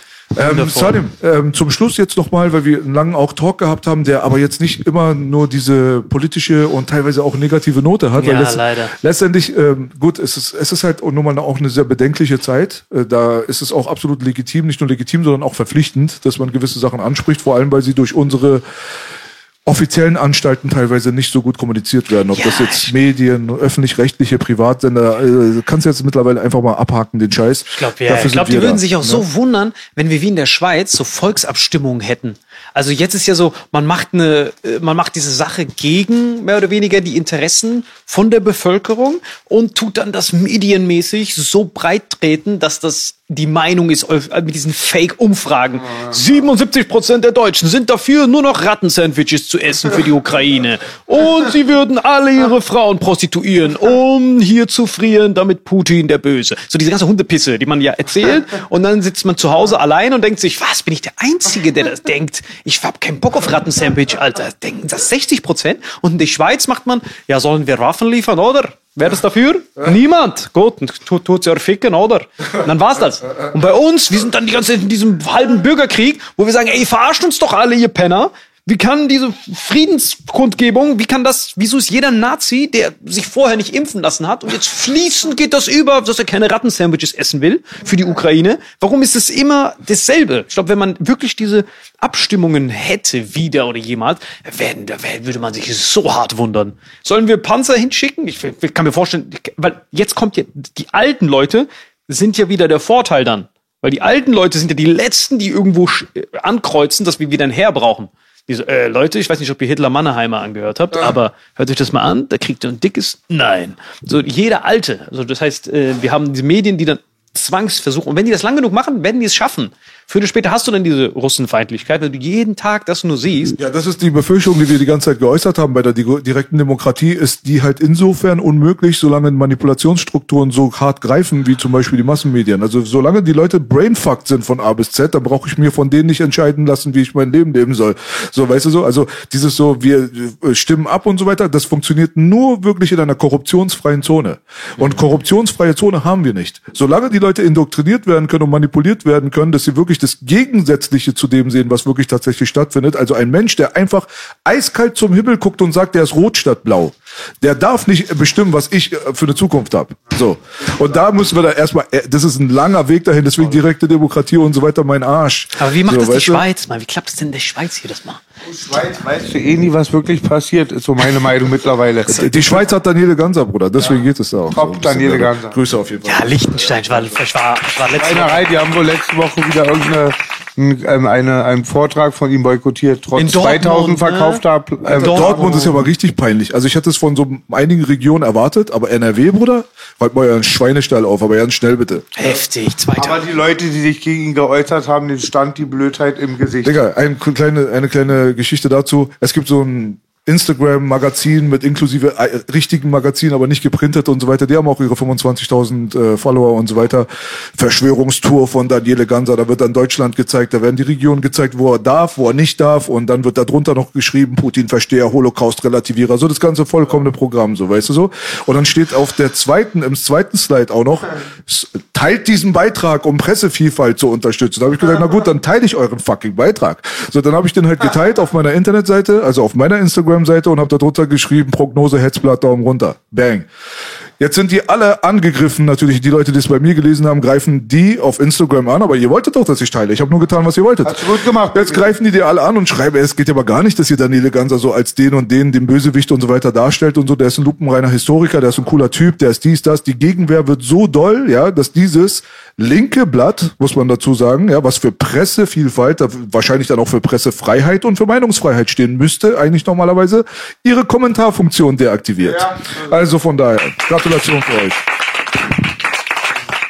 So, ähm, Salim, Du bist Comedian. Oh ja, Wir, wir haben einfach die ganze Zeit über Politik und so weiter gesprochen. Stimmt, ja, voll. Aber wir haben alle vergessen, du bist Comedian. Voll, ich hab's auch ja, aber ich vergessen. finde es gut, dass du auf eine äh, humoristische Art und Weise auch politische Zusammenhänge auch erläutern kannst. Die Amerikaner hatten vor langer Zeit schon George Carlin. Äh, Aber wir in Deutschland, wir sind halt immer noch im Hinterwald. So, deswegen sind Leute wie du, die diese Sachen halt auch mit der Comedy verbinden, meiner Meinung nach relativ wichtig. Und auch dann noch viel interessanter als derjenige, der den tausendsten abgedroschenen Joke über Deutsche und Türken jetzt schon wieder bringt oder wie auch immer, ja, so, weißt du so. Wie ist das eigentlich so mit, deinem, mit deiner History, was Comedy angeht? Wie sind deine Einflüsse vor allem gewesen? Wer waren die Leute, die die Initialzündung bei dir im Kopf gepackt haben? Ey, ich gehe jetzt auf eine Bühne und mache das. Und äh, vor allem, wann bist du dort reingekommen? Und würdest du dich selber als eher Comedian bezeichnen oder Satiriker oder machst du, äh, wie nennt man das, äh, Kabarett? Was ist es dann? Na, ich würde schon sagen, so Comedy. Also ich mag richtig dieses Hirnschiss-Ding. Also, wie gesagt, Politik ging mir so fett am Arsch vorbei. Bis, ihr müsst ihr überlegen, bis 2000, bevor Corona begonnen hat. Da hatte ich nichts damit zu tun, weil es gab ja nichts zu kritisieren. Mutti, toll gemacht, Nord Stream läuft, bragend. So, ich habe ja gesehen, also der Trump hat die ab und zu nicht die Hand gegeben, das war's, mehr habe ich da nicht gesehen. So, das war ja, es lief ja alles bestens. Es liegt an 1990 bis, bis vor Corona war ja unsere Blühezeit, wenn du so willst. Es gab ja keine Sorgen. Es gab so, äh, die Mutti hat so eine Frisur, guck mal, wie das ausschaut. Das war ja nur Pisse. Das heißt, ich habe dann, das heißt, für mich war nur Hirnschiss. Ich mag eigentlich nur Hirnschiss. Dieses Ding jetzt ist nur so, okay, krass, man erlebt diese Scheiße, von denen man in den Geschichtsbüchern immer nur, wo man dachte, es wäre vorbei und jetzt kommt diese ganze Pisse wieder zurück, äh, dass sich nichts geändert hat. Deswegen ist das so, belastend, aber ich mag eigentlich nur Hirnschiss. Und während dem Studium war das immer so, dass ich bei jedem Vortrag, der eigentlich über Datenbanken und sowas ging, dass der der ganze Hörsaal sich immer dann äh, den Arsch abgelacht hat. Ich weiß jetzt nicht, ob es positiv oder negativ war. Also als du noch kein Comedian warst, in der Ausbildung normal warst. Genau, immer wenn ich da irgendwie geredet habe, und dann haben die immer gesehen, der, das ist ja voll witzig und dann hatte ich immer den größten Stand bei den Messen und so. Und dann haben die gesagt, ey, du musst echt eigentlich voll auf die Bühne gehen und so. Und dann habe ich mich da bei dem äh, RTL Comedy Preis irgendwie sowas da beworben, das war wie so ein DSDS für Comedians, hab das gewonnen. Und dann das war quasi so der Beginn von diesem ganzen Comedy und so ein Kram. Und Vor dann wie Jahren war das? äh, vor fünf Jahren? Ja, vor, fünf- vor fünf Jahren. Genau, vor fünf Jahren ungefähr.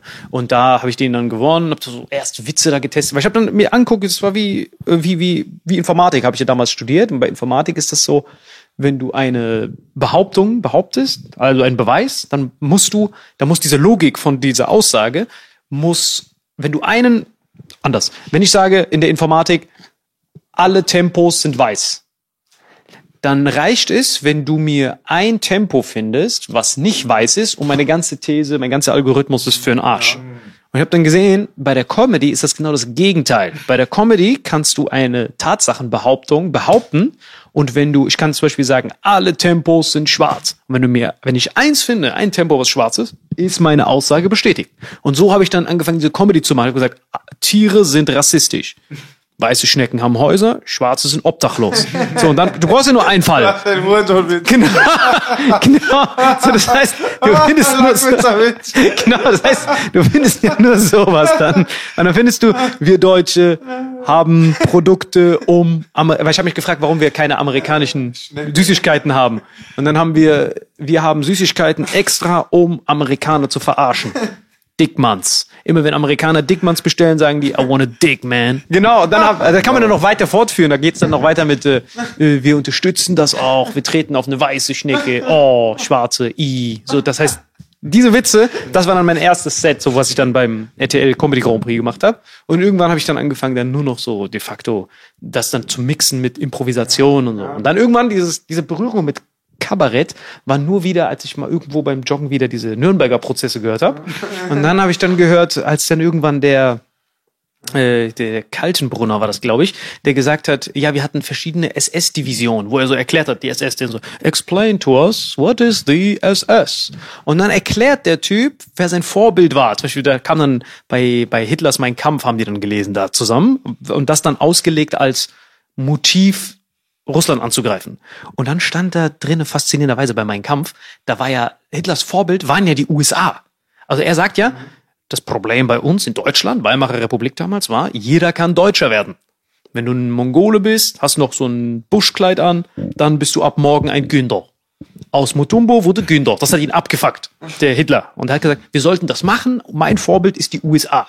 Wo man, wo bestimmte Bevölkerungsgruppen ausgeschlossen werden, wie zum Beispiel Chinesen. Es gab den wirklich den Chinese Exclusion Act, wo explizit alle Leute, die reingeholt wurden, um dieses Schienennetz auszubauen, die Chinesen haben dann quasi, waren ja quasi de facto Sklaven und die durften, alle anderen durften dann aber Italiener, Deutsche und sowas, die da geholfen haben. Habe ich einen Bericht letztens drüber gesehen. Die haben sogar so gesagt, selbst die Italiener sind viel nur Halbschwarze gewesen, eigentlich nur Engländer und Deutsche. Korrekt, Hauptsache weiß. Ja. Und dann die, ihr bekommt ein äh, Dings, ihr bekommt einen Pass, äh, Italiener, wer auch immer, dauert ein bisschen und nee, Chinesen will gar keiner. Chinese Exclusion Act. Das heißt, allein einfach nur deswegen, weil du Chinese bist, darfst du keine Staatsbürgerschaft bekommen, egal was du leistest. Und das war für Hitler, oh, for a moment like this. Der war so, some people wait. Und dann hat er auch sich das angeguckt. Der dachte, der Amerikaner ist ja Legende, der Präsident. Weil was man nicht weiß ist, dieser Act, dieser Act bedeutet ja, der Präsident setzt sich hin und es ist Gesetz. Und da hat der Hitler sich hart drauf eingeschrubbelt, weil er gesagt hat, wie geil ist das denn, dass der Typ Legislator und Exekutive gleichzeitig ist. Für Hitler war das ja direkt for a mom. Ich will auch US-Präsident werden. Ich will das verbinden, diese duale Rolle. Und so kam er auf diesen Führer. Das heißt, er hat einfach nur die Amis angeguckt, hat gesagt, das ist mein Traum, das will ich auch. Und dann haben die im Nürnberger Prozess den Göring gefragt, die so, äh, the SS is organization to kill for the government. Und dann sagt der Göring eiskalt, äh, was meinen Sie mit der SS den Secret Service oder wen meinen Sie? So direkt, dann hörst du im Hintergrund, wie die lachen, die Richter. Du hörst, wie die den auslachen. Das ist die SS, so, ja, die, ihr macht dasselbe, ihr Penner. Das heißt, das war die ganze Zeit nur, ihr seid unser Vorbild, Leute. Die so, ja, wie kamt ihr da drauf? Das haben wir von euch. Was redet ihr da? Also eure Chinesen und schwarzen Gesetze sind unsere Judengesetze. Wir haben es einfach nur, wir haben keine schwarzen, die hätten wir auch gemacht, aber wir haben hier keine. Das heißt, wir haben einfach nur das genommen von euch, Copy-Paste, das ist unser Fehler. Wir hätten eigentlich Urheberrecht noch markieren müssen, dass wir das von euch haben.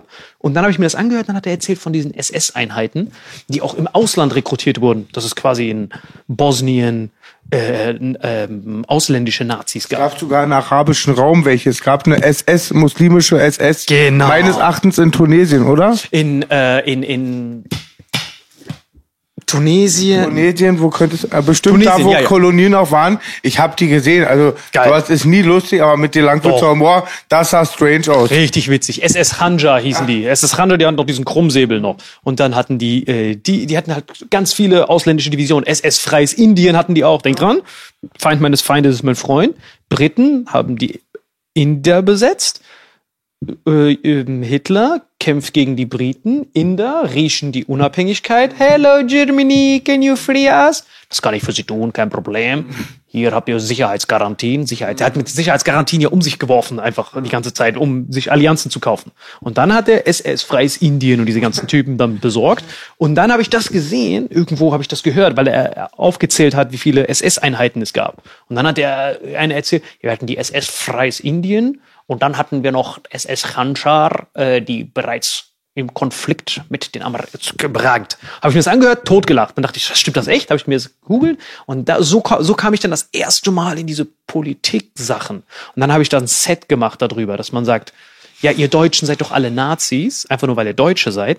Dabei war Nazi voll der Multikulti-Pot. Jeder war ja de facto Nazi auf der ganzen Welt. Jeder, der Nationalsozialismus gebraucht hat, in Japan, Italien, egal wo, das zeigte einfach nur, das war die Gegenbewegung von diesem imperialistischen Großbritannien, die überall diese Leute rumvergewaltigt haben. Dann dachten die, okay, wir wissen zwar nicht, was der Adi macht, aber allein dafür, dass er diese Penner bekämpft, deswegen supporte ich den, weil wenn der die besiegt, hört der vielleicht auf. So funktioniert das ja, ist ja alles so. Nur Adi war halt der, das perfekte Beispiel, weil er erstens alles erzählt hat in Reden. Das heißt, man weiß, was er wollte. Man hat sein Buch, man hat seine Podcast-Aufnahmen und man hat noch den Nürnberger Prozess. Das heißt, das zusammengenommen versteht man die ganze Welt. Das heißt, jeder auf der Welt hat ein Interesse dann, mit Adi zu interagieren. Die Südamerikaner haben gesagt, hey, falls wir euch irgendwie helfen können in Argentinien, äh, sagt Bescheid, weil wir haben ja auch Stress mit diesen Drecksamis, die uns hier die ganze Zeit unsere Rohstoffe ausbeuten. Also wenn du, wenn ihr Probleme habt, kommt ihr hierher. Genau, so hängt alles miteinander zusammen. Und dann, deswegen checkt man, die fliehen dahin, die fliehen dahin. Denn immer wenn dein, denk dran, du hast Beef mit jemandem, und dann kommt ein zweiter, der Beef mit ihm hat, dann sagst du natürlich, ey Bro, lass zusammen diesen Penner ficken. Dazu fällt mir ein Witz ein. B kennt den schon. Belasch kennt den Witz schon, aber es geht um Vendetta. Da gibt's ja auch, da gibt's ja auch immer die Frage halt, dass jetzt Putin auch in Afrika auch immer so viel Leute fördert, weil die hatten keine Kolonialmächte. Damit habe ich mich beschäftigt. Wiederum sagen manche, Russland hatte keine Kolonien, meinst du? Ko- keine Kolonien, genau. Dafür sagen die, die haben ja dann ihr Bereich selber wie eine Kolon Kolonie irgendwie betrieben. Aber es ist sehr krass, wenn du dann halt auch siehst, mit we wenig Einsatz da in Afrika halt richtige Armeen mobilisiert werden. Da gibst du Grundwasser, einen Brunnen, paar Medikamente, AKs und schon hast deine Armee. Korrekt, ja genau. Weil denk dran, Rattensandwich. Wenn du kein Rattensandwich hast, ist das Rattensandwich das Beste für dich.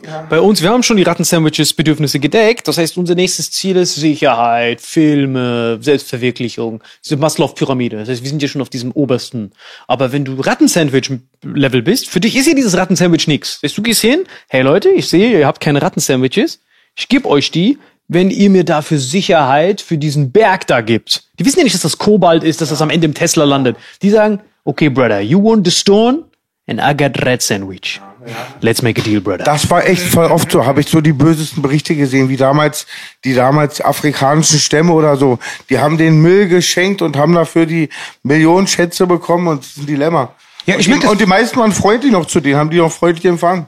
Ja, ja, also komplett, also, weil die wissen es ja nicht. Also denk dran, Lithium und Kobalt, Uran, Gold. Wenn du nicht weißt, was das ist, ist das ja für dich weniger wert als ein Rattensandwich. Weil das Rattensandwich kannst du ja essen. Und das bei Gold denkst du dir, what is it, brother? I don't know. Here, to take the gold, red sandwich, I can eat. So, das ist ja, deswegen fühlt sich das in Deutschland so an. Eigentlich ist, ich merke das ja, ich merke das halt nur, weil ich ja nonstop auf diesem ganzen Kontinent immer unterwegs bin. Da habe ich diese Baumplantagen, da mache ich das. Die wissen gar nicht, was das ist alles. Das heißt, du rennst da rum das ist im Prinzip für dich wie Zeitreisen. Das heißt, dadurch, dass du ja schon die ganze Erfahrung, Geschichte und alles durchgespielt hast, ihr zum Beispiel, egal wo ihr ja auf dem Globus rumreist, seid ihr ja erfahrungs- und wissenstechnisch ja jedem dort vor Ort überlegen. Und das, Unterlegen am Anfang, ne? Genau, am Anfang unterlegen. Das heißt, jetzt hast du einmal das ganze Leben durchgespielt, während die meisten auf der Welt sind unterlegen, wissen nicht, dass sie unterlegen sind und bleiben unterlegen. Das heißt, die sind ja, sí, Senor, yes. Da, ich sehe ja, was die ja essen und sowas. Und die wissen, die haben diese Zusammenhänge alle nicht. Das heißt, wir wissen ja alles. Wir wissen ja, okay, wenn wir ganz viele äh, Sonnenblumenöl konsumieren, das kombiniert mit Zucker, dann haben wir, kriegen wir Pickel, Diabetes, eins führt nach dem nächsten. Die machen das jeden Tag und denken, das ist Teil ihrer Kultur. So, sí, sí, diese Herpes ist äh, para, Paraguay. Ähnlich auch wie beim Deutschen, der harte Alkohol und die fettige Curry. Korrekt, genau. Für jeden Deutschen, für 50 Prozent der Deutschen. Lass mal bitte. Also der, Deutsche ist jetzt auch nicht so hängen geblieben, dass er denkt, Alkohol ist gesund. Also, Ja, genau. weißt du, Aber das ist ja Kulturgut. Übertreiben wir mal nicht. Genau. Aber, aber was du gerade angesprochen hast, ist halt interessant, weil du hast eine Patreon-Seite, da geht's me meistens um so Ernährung und Gesundheit und äh, wie auch immer. Ne? Also das ist auch nochmal so ein Bereich, so den kannst du ja mal kurz äh, kommunizieren. Was heißt es, wenn du rumgehst und du hast Baumkolonien und was ist da so der äh, Maßstab, den du anbietest, wenn die Leute zu dir kommen und sagen, ey, bitte Health-Tipps? Boah, mega gut. Also, wie ich darauf gekommen bin, war, während meines Studiums hatte ich da so einen äh, Einsatz, wo ich diese, kennt ihr diese Diabetiker-Pins, wo man da so diesen Zucker am Arm, womit man diesen Blutzucker misst? Okay. Kennst du das? Da, wo die Leute das quasi permanent messen können. So, und das war das erste Mal, als ich das, mich damit beschäftigt habe. Weil ich war ja auch voll der Fette. Ja, ja, ja, du musst das wirklich angucken. Das ist wirklich Katastrophe. Hier, das habe ich immer noch als Hintergrundbild jeden Tag. Das war ich ja vorher. Siehst du diesen fetten. Ich dachte, das ist dein Vater. Ja, habe ich auch gedacht, das wäre mein Vater. Aber das bin ich. Ich weiß. Ja, das war ich vorher. sieht doch voll kriminell aus. hart. Also das war direkt, ich habe mich, ich, als ich da diesen, als ich das Passwort aufgenommen habe, haben mich direkt am Bahnhof dahin geklebt, wanted. Und dann war und das war äh, und ich habe das nie verstanden, warum, weil ich dachte, ich habe einfach nur Brot immer gefressen, Pimpf on top. Ich dachte, fuck ass. Ja, ja, ich dachte, ich bin einfach nur ein fetter Pimpf, Katastrophe. Dieser Weg zur Brücke ist vorprogrammiert, ne? Und dann ähm, kam ich irgendwann da drauf, als dieser fette Pimpf-Modus, dass ich diese Diabetiker-Pins gesehen habe und dann diesen dass der Blutzucker de facto ja wie so eine Dow Jones DAX-Kurve deiner Gesundheit ist. Das heißt, wenn du gestresst bist, steigt dein Blutzucker. Wenn du entspannt bist, ist er flach. Und ist er lang genug flach, nimmst du ab. Ist er erhöht, nimmst du zu. Ganz einfach. Und dann hast du natürlich noch, das ist jetzt die Zuckerebene, und dann hast du natürlich noch das Fett nebendran. Omega-6 zu Omega-3, dass ich sehe, dass mein Opa ist immer dünn, 100 Jahre alt, bewegt sich noch. Was isst er jeden Tag? Olivenöl, Fisch. Olivenöl, Fisch. Und dann siehst du, dass diese blauen Zonen, wo die Leute meistens über 100 Jahre alt sind, genau diese Kombo haben. Einfach gesättigte Fettsäuren, wie von Olivenöl, senken den Cholesterinspiegel. Omega-3 senkt die Entzündung.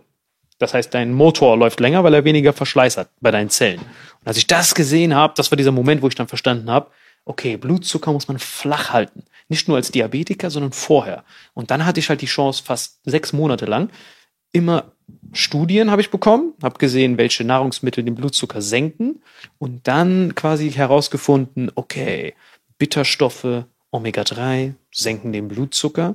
Ich nehme ab, ich bin ja weniger fett als gestern. Und dann habe ich dann gesehen, okay, dieses Wissen kann man nirgends verbreiten, weil das ja diesen ganzen, der zweite Industrial Complex ist ja der Pharma Industrial Complex, dass all das darauf beruft. Mach, was du willst, trink dein Bier, Schweineschwarte mit Mayonnaise, frittier das noch vorher. Ach was, dein Puls ist erhöht, hier hast du ein Medikament. Uiuiui, du spürst deine Hände nicht mehr, hier hast du noch ein Medikament. So und so bist du dann über die Laufzeit, das, das ist ja wieder Missbrauch des Solidaritätsprinzips. Das heißt, wir alle haben Krankenkassen, die Gesunden zahlen ein, damit der Schweineschwarten-Infusion-Benutzer, damit der weiterhin seine Medikamenten bezahlen kann. Es ist Schneeballsystem. So war. Genau, so funktioniert das ja. Aber wenn du diesen Blutzucker permanent im Auge hast und weißt, okay, Schweinefleisch ist ja Kannibalismus-Simulator. Wenn ich das fresse, ist mein Omega-6-Spiegel erhöht, mein Zucker ist erhöht und ich erhöhe mein Risiko für alle Krankheiten, inklusive mein Sterberisiko. Wenn man das weiß und dann stattdessen auf jeden Syrer der Welt ist ja, das, ist ja ein Superfood-Hub. Kichererbsen, Tabbouleh. Wenn man das dann alles weiß, wie man den Blutzucker flach hält, hast du ergo weniger Bedarf für diese Medikamente und dieser schöne, frische Anzug, Träger, der Lobbyist, der im Bundestag sitzt und dann den Leuten sagt, hey Leute, ich glaube, wir sollten noch mal einen Quadro-Booster einführen. So, der- Typ hat dann ja weniger Marge. So, und das war für mich dieser Moment, wo ich dann da gesessen habe und gedacht habe, boah, das muss ich preisgeben. Aber wenn ich das auf YouTube irgendwo öffentlich gebe, boom, Strike, Misinformation, Bam, gemeldet. Noch schlimmer als das, was wir hier heute kombiniert erzählt haben Echt? Sind die so hart? hart. Also das ist ja so. Und das ist dann alles halt aus der ja Studie. Und deswegen habe ich bei patreon.com unter meiner Seite habe ich dann dort die Leute, die dann, wenn die gesu- gesundheitliche Probleme haben oder so, die dann sich da anmelden können. Und wenn die nicht zufrieden sind und sagen, ey, das ist voll die Hundescheiße, Geld zurück direkt. Patreon auch. Wir danken unseren Patreon auch immer, Patreon Army. Und ich kann mich erinnern, mein Vater hatte auch immer gesagt, dass diese Studien in den 70er Jahren alle korrumpiert wurden und der Übeltäter zum Beispiel fett wurde und nicht Zucker. Diese ganzen Studien sind ja halt immer von den gleichen Leuten, die auch die Produkte verteilen. Und mein Partner hat einen schönen Spruch damals gesagt, die Krankheit kommt von denen, der die Medizin verteilt. Boah, mega gut. Das Geiles ist Ding, das, das zweitbeste. Ich habe das nie gesagt, aber Applaus für mich. irgendwie war es Er zitiert das voll oft, er sagt, ich habe das gesagt, aber er, ich nehme das auch immer so gerne hin, so alles klar, ich habe das gesagt. ansonsten schiebst, schiebst immer auf Gorbatschow. Das ist das Beste. Immer, ich sage immer Gorbatschow am besten. ne? Ja, aber die, die Nummer ist sehr wichtig. Äh, Das ist immer mehr wichtig in einer Gesellschaft, die noch mehr Vergiftungsfaktoren mit sich bringt. Also jetzt kommt die psychologische Vergiftung noch mit dazu. Ja, also wenn die Leute immer gedacht haben, dass ähm, die Maske an und für sich zum Beispiel jetzt nur problematisch ist wegen CO2-Rückatmung, nein, das hat ja auch psychologische Faktoren. Hat man jetzt an den ganzen Messungen an den Kindern und so weiter jetzt mittlerweile den Rattenschwanz wieder. Deswegen ist es sehr, sehr wichtig, dass die Leute sich mit solchen Sachen auseinandersetzen. Aber wie hast du dich da jetzt nochmal so privat rein vertieft oder hast du dich mit Heilpraktikern auseinandergesetzt oder hast dich da mit irgendwelchen Leuten, die voll die Gurus waren, jetzt hingesetzt und hast dir da dein Wissen geholt, hast du Bücher ohne Ende gepaukt?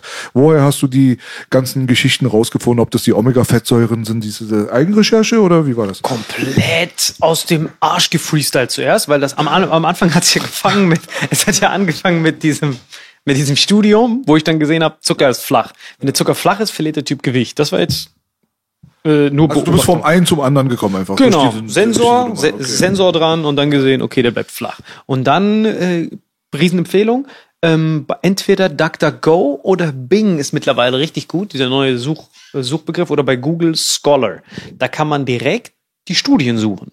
Also da könnt ihr sämtliche medizinische Nebenwirkungen von sonst was einfach googeln. Das heißt, dann tippt ihr dort ein, äh, Blood Sugar Reducing und dann bekommt ihr direkt Polyphenol. Dann bekommt ihr, diese Studien habe ich nur gelesen. Dann habe ich diese, die kombiniert. Das heißt, ich lese diese Studien und sehe dann, okay, Polyphenole von Cranberries kombiniert mit äh, chlorophyllhaltigen Lebensmitteln. Und das dann selber zusammengemixt, getrunken, gucken, ob der Zucker flach bleibt oder nicht. Das heißt, ich esse einen Döner, Eskalation nach oben mit dem Blutzucker. Das heißt, Döner geht hoch und dann merke ich, okay, aber was ist, wenn ich vorher diese Bitterstoffe und sowas nehme? Mal gucken, was dann passiert. Und dann Flohsamen, Beeren, danach nochmal den Döner. Und dann ist die Kurve flacher. Dann siehst du, ich nehme von demselben Döner weniger zu als wenn ich ihn raw einfach esse. Verstehe. Also Bitterstoffe sollen sowieso sehr, sehr wichtig sein. Also deine Analyse basiert dann quasi auf dem Blutzuckerspiegel, den du dann auch natürlich dann auch messen kannst. Das ist natürlich auch relativ effektiv, dann sowas rauszubekommen. Ähm, das ist ein sehr, sehr guter Ansatz. Ich habe mich auch mit solchen Sachen sehr oft beschäftigt und die Leute wissen das sehr zu schätzen, dass man über solche Sachen redet. Weil da kann man wirklich lebensändernde Ma- äh, Sachen, also lebensverändernde ähm, Health-Tipps kann man weitergeben, um wirklich was Gutes zu tun für die Leute da draußen. Und äh, wo ich hängen geblieben bin, mehr oder weniger, ist bei der Darmgesundheit. Also, dass da halt sehr, sehr viele Sachen, die da draußen stattfinden, wo die Leute sich vielleicht wundern, warum gehe ich zu dem Arzt und er kriegt das nicht raus oder warum gehe ich jetzt zu einem Orthopäden die ganze Zeit wegen Gelenkschmerzen und ich krieg dann so eine Manualtherapie oder wie auch immer und bin nach zwei Monaten dann immer noch gefickt. So der andere geht zum Hautarzt die ganze Zeit und wundert sich, warum funktioniert das denn nicht? Ich habe doch Creme bekommen. Dann geht der andere zum Psychologen und äh, fragt sich, ja, warum will ich immer noch meine Frau umbringen? Also diese ganzen Geschichten haben teilweise, teilweise mit der Darmgesundheit zu tun, wo man sich dann denkt, okay, ist, aber dann wird es ja auch selbstverständlich. Wie soll ein zum Beispiel ein Orthopäde wie soll er dir wirklich flächendeckend helfen können, wenn er nur symptomatisch behandelt und wirklich nur deine Gelenke anguckt, aber vielleicht der Defekt in deinem Darm liegt? Also nach meiner Erkenntnis liegen, liegt ein Großteil, ich will jetzt nicht sagen die meisten, aber ein Großteil der äh, Krankheitsbilder, die die Leute da draußen nicht für sich selber ausklamüsern kommen, können, wo sie herkommen, bei einem Darmdefekt. Wenn eine wenn die Darmschleimhaut so in Mitleidenschaft gezogen wurde durch jahrelangen Missbrauch, jahrelanger Missbrauch bedeutet natürlich falsche Sachen essen, Stress etc. pp. Wenn du da an diesem Punkt angekommen bist, dann ist es halt ein individuelles Problem des Organismus, weil der eine wird in Richtung Haut reagieren, der andere wird in Richtung Neurologie äh, reagieren, also mit Depressionen zum Beispiel, der andere wird reagieren mit Gelenkschmerzen, der andere kriegt irgendeine Organschwäche dort, dort oder dort. Also es ist nicht immer der, der, das strahlt nicht immer in eine bestimmte Richtung aus, sondern es strahlt in den Schwachpunkt des Organismus aus. So. Und wenn du dann zum Beispiel jetzt als geschädigter Mensch schon ankommst und immer wieder anfällig warst für Hautkrankheiten zum Beispiel, dann wird dein defekter Darm sich in Richtung deiner Haut dann auch ähm, zeigen.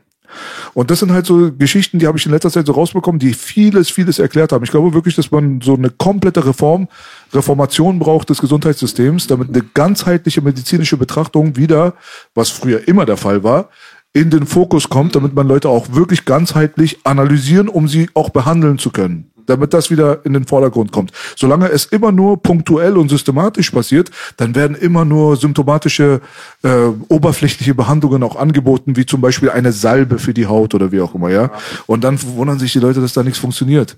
Ich glaube, das ist ganz, ganz wichtig, dass solche Sachen aufgearbeitet werden. Da könnte man den Leuten viel, viel mehr helfen, als wenn man denen irgendwelche Pseudoscheiße erzählt hat, so, weißt Bin du? ich voll bei Bela, spreche ich voll aus eigener Erfahrung, gebe ich alles so wieder, ist ein ganz großes Dilemma. Ich erkläre es mir auch so ein bisschen, die haben ja, so ein Arzt hat ja erstmal, wenn er ein Zertifikat bekommt, muss er so ein Gelübde abliefern, dass er den Patient hilft. Ich glaube, also ohne eine böse Welt zu verbreiten, ich glaube, safe bei mindestens 30 bis 50 Prozent der Ärzten gilt es nicht mehr. Die wollen sich eine, irgendwo eine Villa auch aufbauen. Es liegt ja auch daran, dass die halt ganz oft Deals bekommen halt. Meine Mama war früher ähm, Arzthelferin, also ähm, Krankenschwester. Dauernd gab es irgendwelche goldenen Kugelschreiber oder so von den Firmen.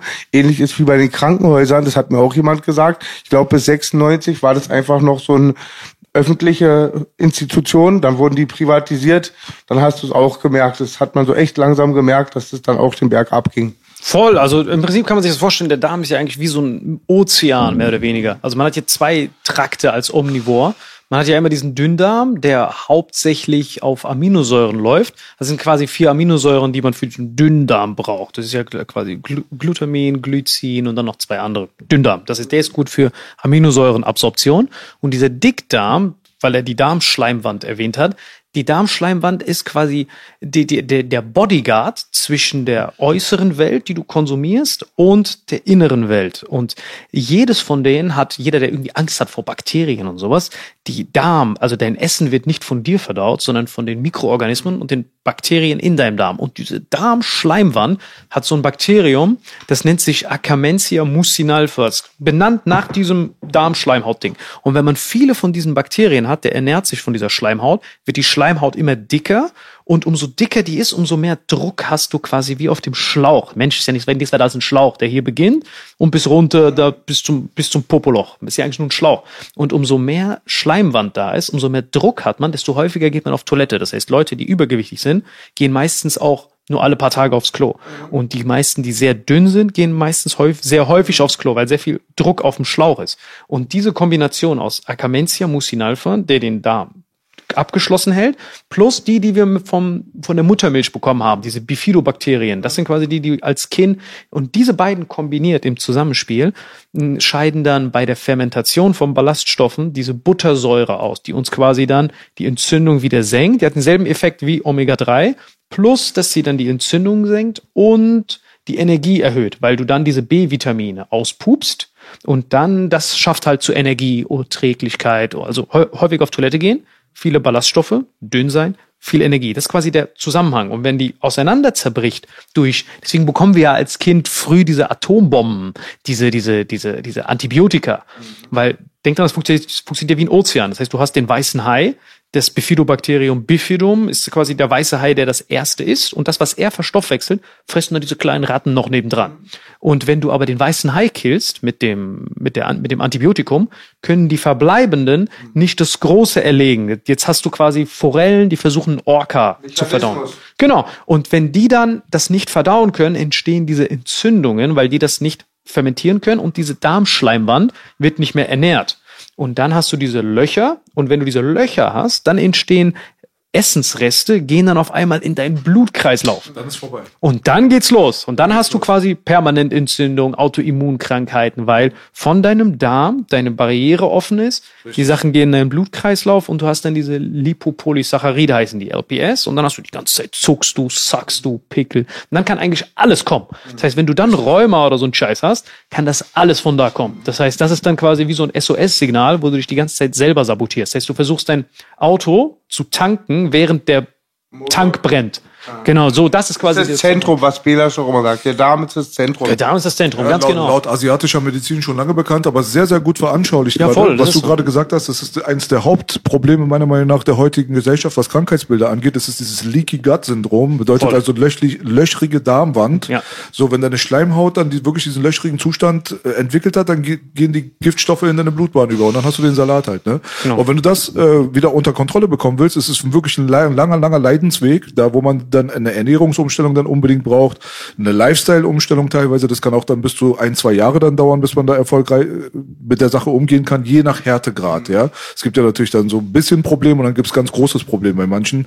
Je größer dein Problem ist, desto länger wahrscheinlich deine Heilung so, die du dann anstreben musst. Voll. Und das ist halt nochmal ganz wichtig für die Leute, was du gerade gesagt hast, sich mit solchen Sachen auseinanderzusetzen.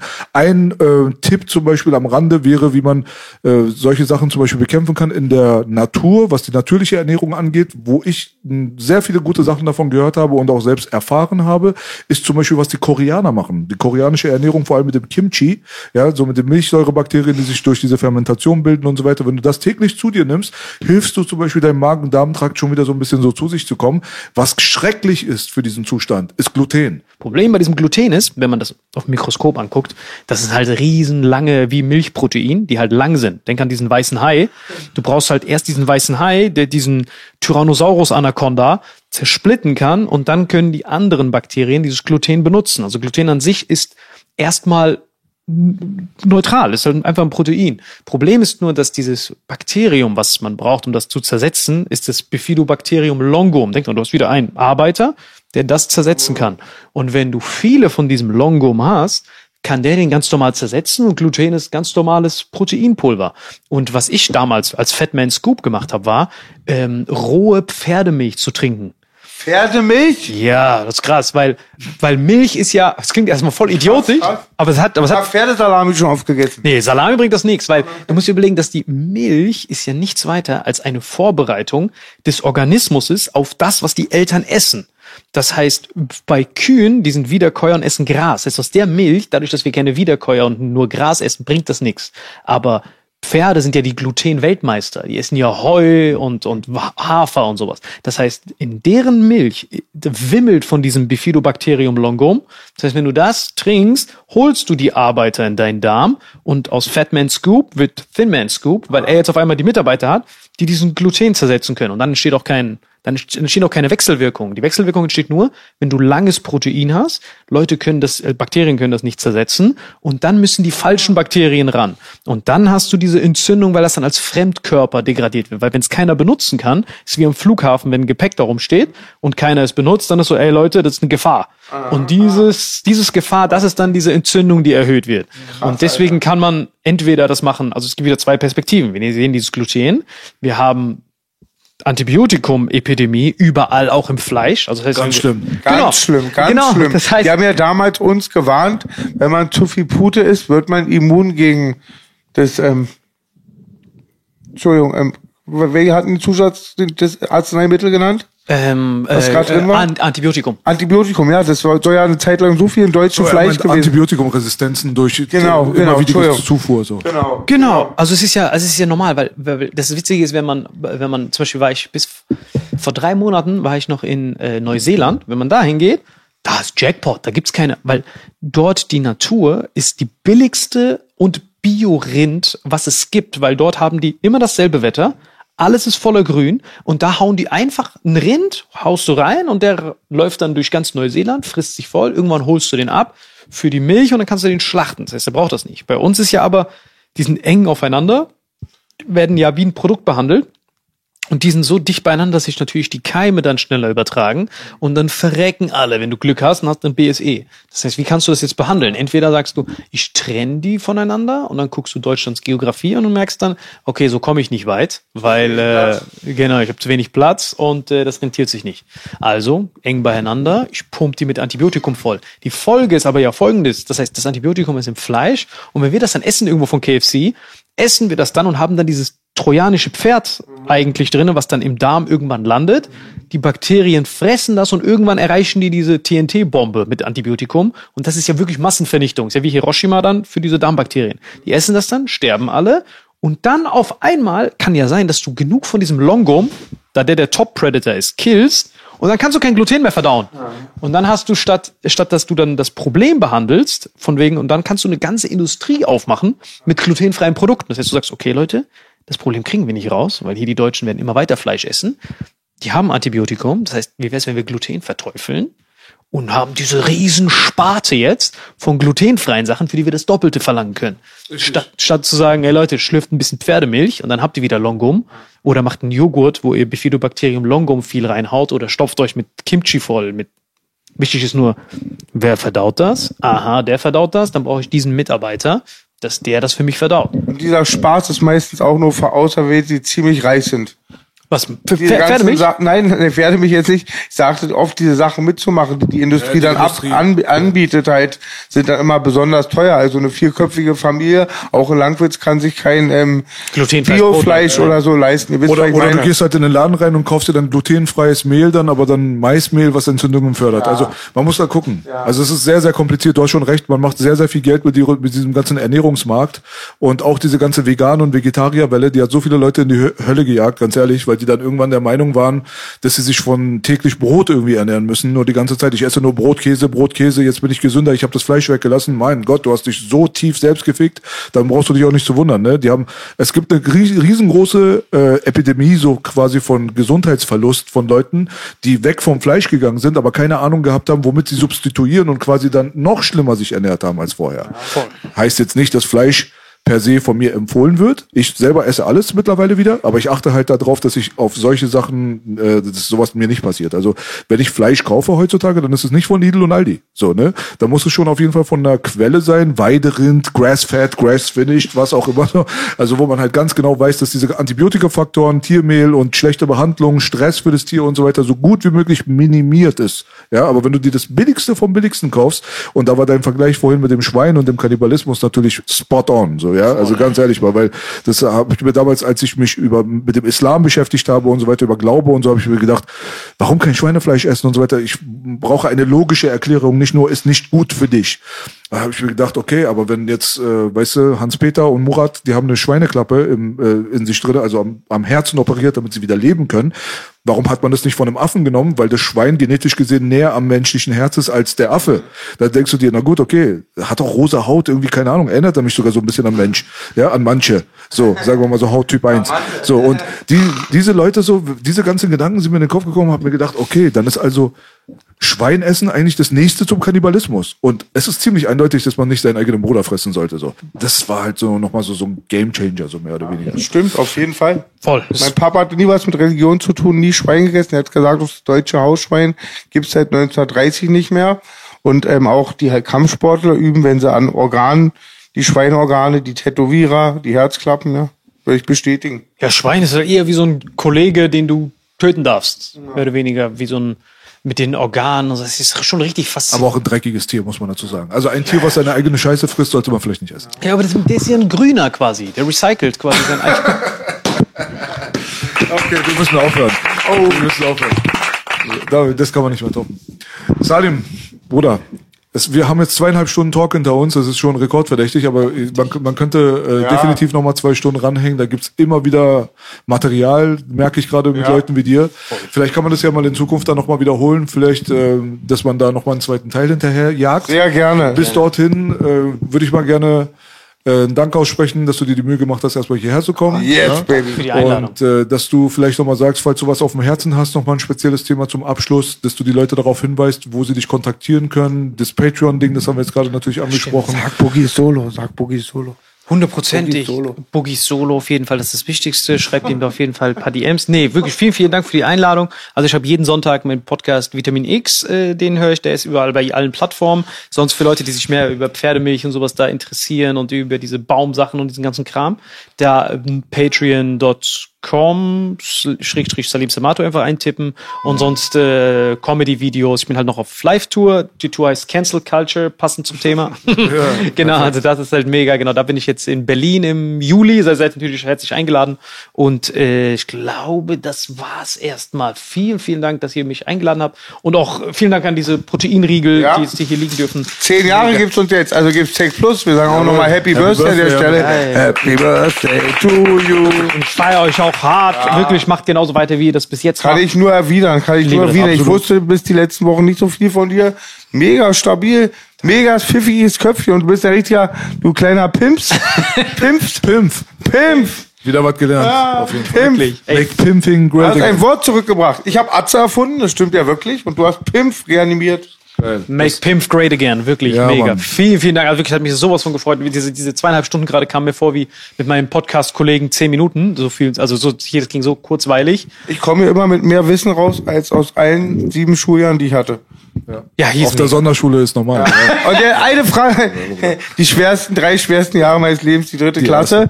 Aber erzähl mal, wo bekomme ich denn Pferdemilch her? Äh, da gibt's so einen Familienhof äh, bei Patreon. Ich habe da dann halt so einen Familienhof, ähm, der halt mit mir das Wichtigste, es roh ist. Das heißt, wenn ihr Pferdemilch trinkt und das ist homogenisiert, dann hast du die Mitarbeiter getötet, dann bringt es den Scheißdreck. Dann hast du wie- wieder nur Protein. Das heißt, du musst es roh nehmen, schockgefrostet und dann bekommst du das innerhalb von 24 Stunden nach Hause. Äh, bei, bei Patreon ist halt auch dieser Link und so und dann trinkt man das so ungefähr eine Kur, morgens, abends auf nüchternen Magen. Dann kommt wieder dieser Longum und dann merkst du auf einmal, kannst Brot essen, bist wieder fresh, nimmst Fresh, ab, baby. und bist nicht mehr so ein fetter Terrorist, der auf einmal am Flughafen alle paar Sekunden kontrolliert wird. Sieht aus wie der große Bruder von Mohammed Atta. Es ist Mohamed Atta. Das war der Trainer von Mohamed Atta.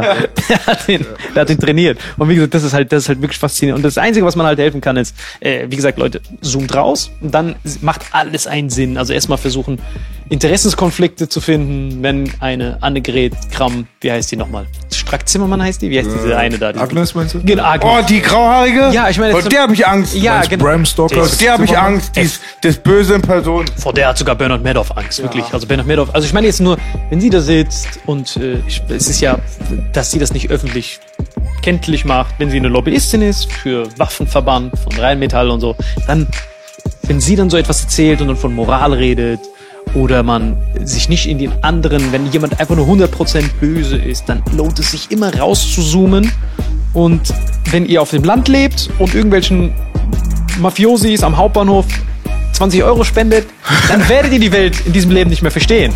Aber wenn ihr ein köstlicher Psycho seid, der ohne Probleme äh, sich Ozzy Osbourne angucken kann, wie er Fledermausköpfe abbeißt und du denkst, es gibt keine Gerechtigkeit auf der Welt, dann wirst du es eher verstehen in den nächsten paar Jahren, wenn du dich damit beschäftigst. Und ihr seid ja quasi auf der Spitze des kritisch Hinterfragens. Und dann gibt's die Straßenkleber, die halt nie, es ist auch nicht verstehen können. Weil überleg doch mal, was dafür, wie viele Intrigen und so da passieren. Das ist ja eine türkische Serie auf the finest. Ein Typ geht hin, hey, ich bezahle dir das, ich hol deinen Sohn hier zu mir hin und dann gebe ich dir da. Also es sind ja, es ist ja so, so viele Intrigen, die du ja nicht als Milchtrinker auf dem Land wo du denkst, alle Menschen sind nett. Dann, du kannst es ja unmöglich verstehen. Das heißt, du musst ihnen erstmal erklären, aber warum sollten die das denn tun? Dann nicht diskutieren. Weil nur wer sich am Milch verbrannt hat, pustet auch bei Joghurt, wa? So sieht's aus. Ja. Vielen, vielen Dank. Danke. War richtig geil, Salim. Nächstes Mal reden wir über Religion, hast ja auch viel zu reden. Boah, lieben auch wir. interessant. Definitiv. Ja, man, sechs Millionen Themen, zu wenig Zeit, um sie abzuhandeln. Deswegen, es wird ein Part 2 geben, denke ich mal, gehe ich von 100 aus. Prozent Ja? bin ich davon überzeugt. Danke. Und mir war egal, was der Wettermann sagte. Dieser war mal wieder eine Granate. Yes, Baby, Salim am Start.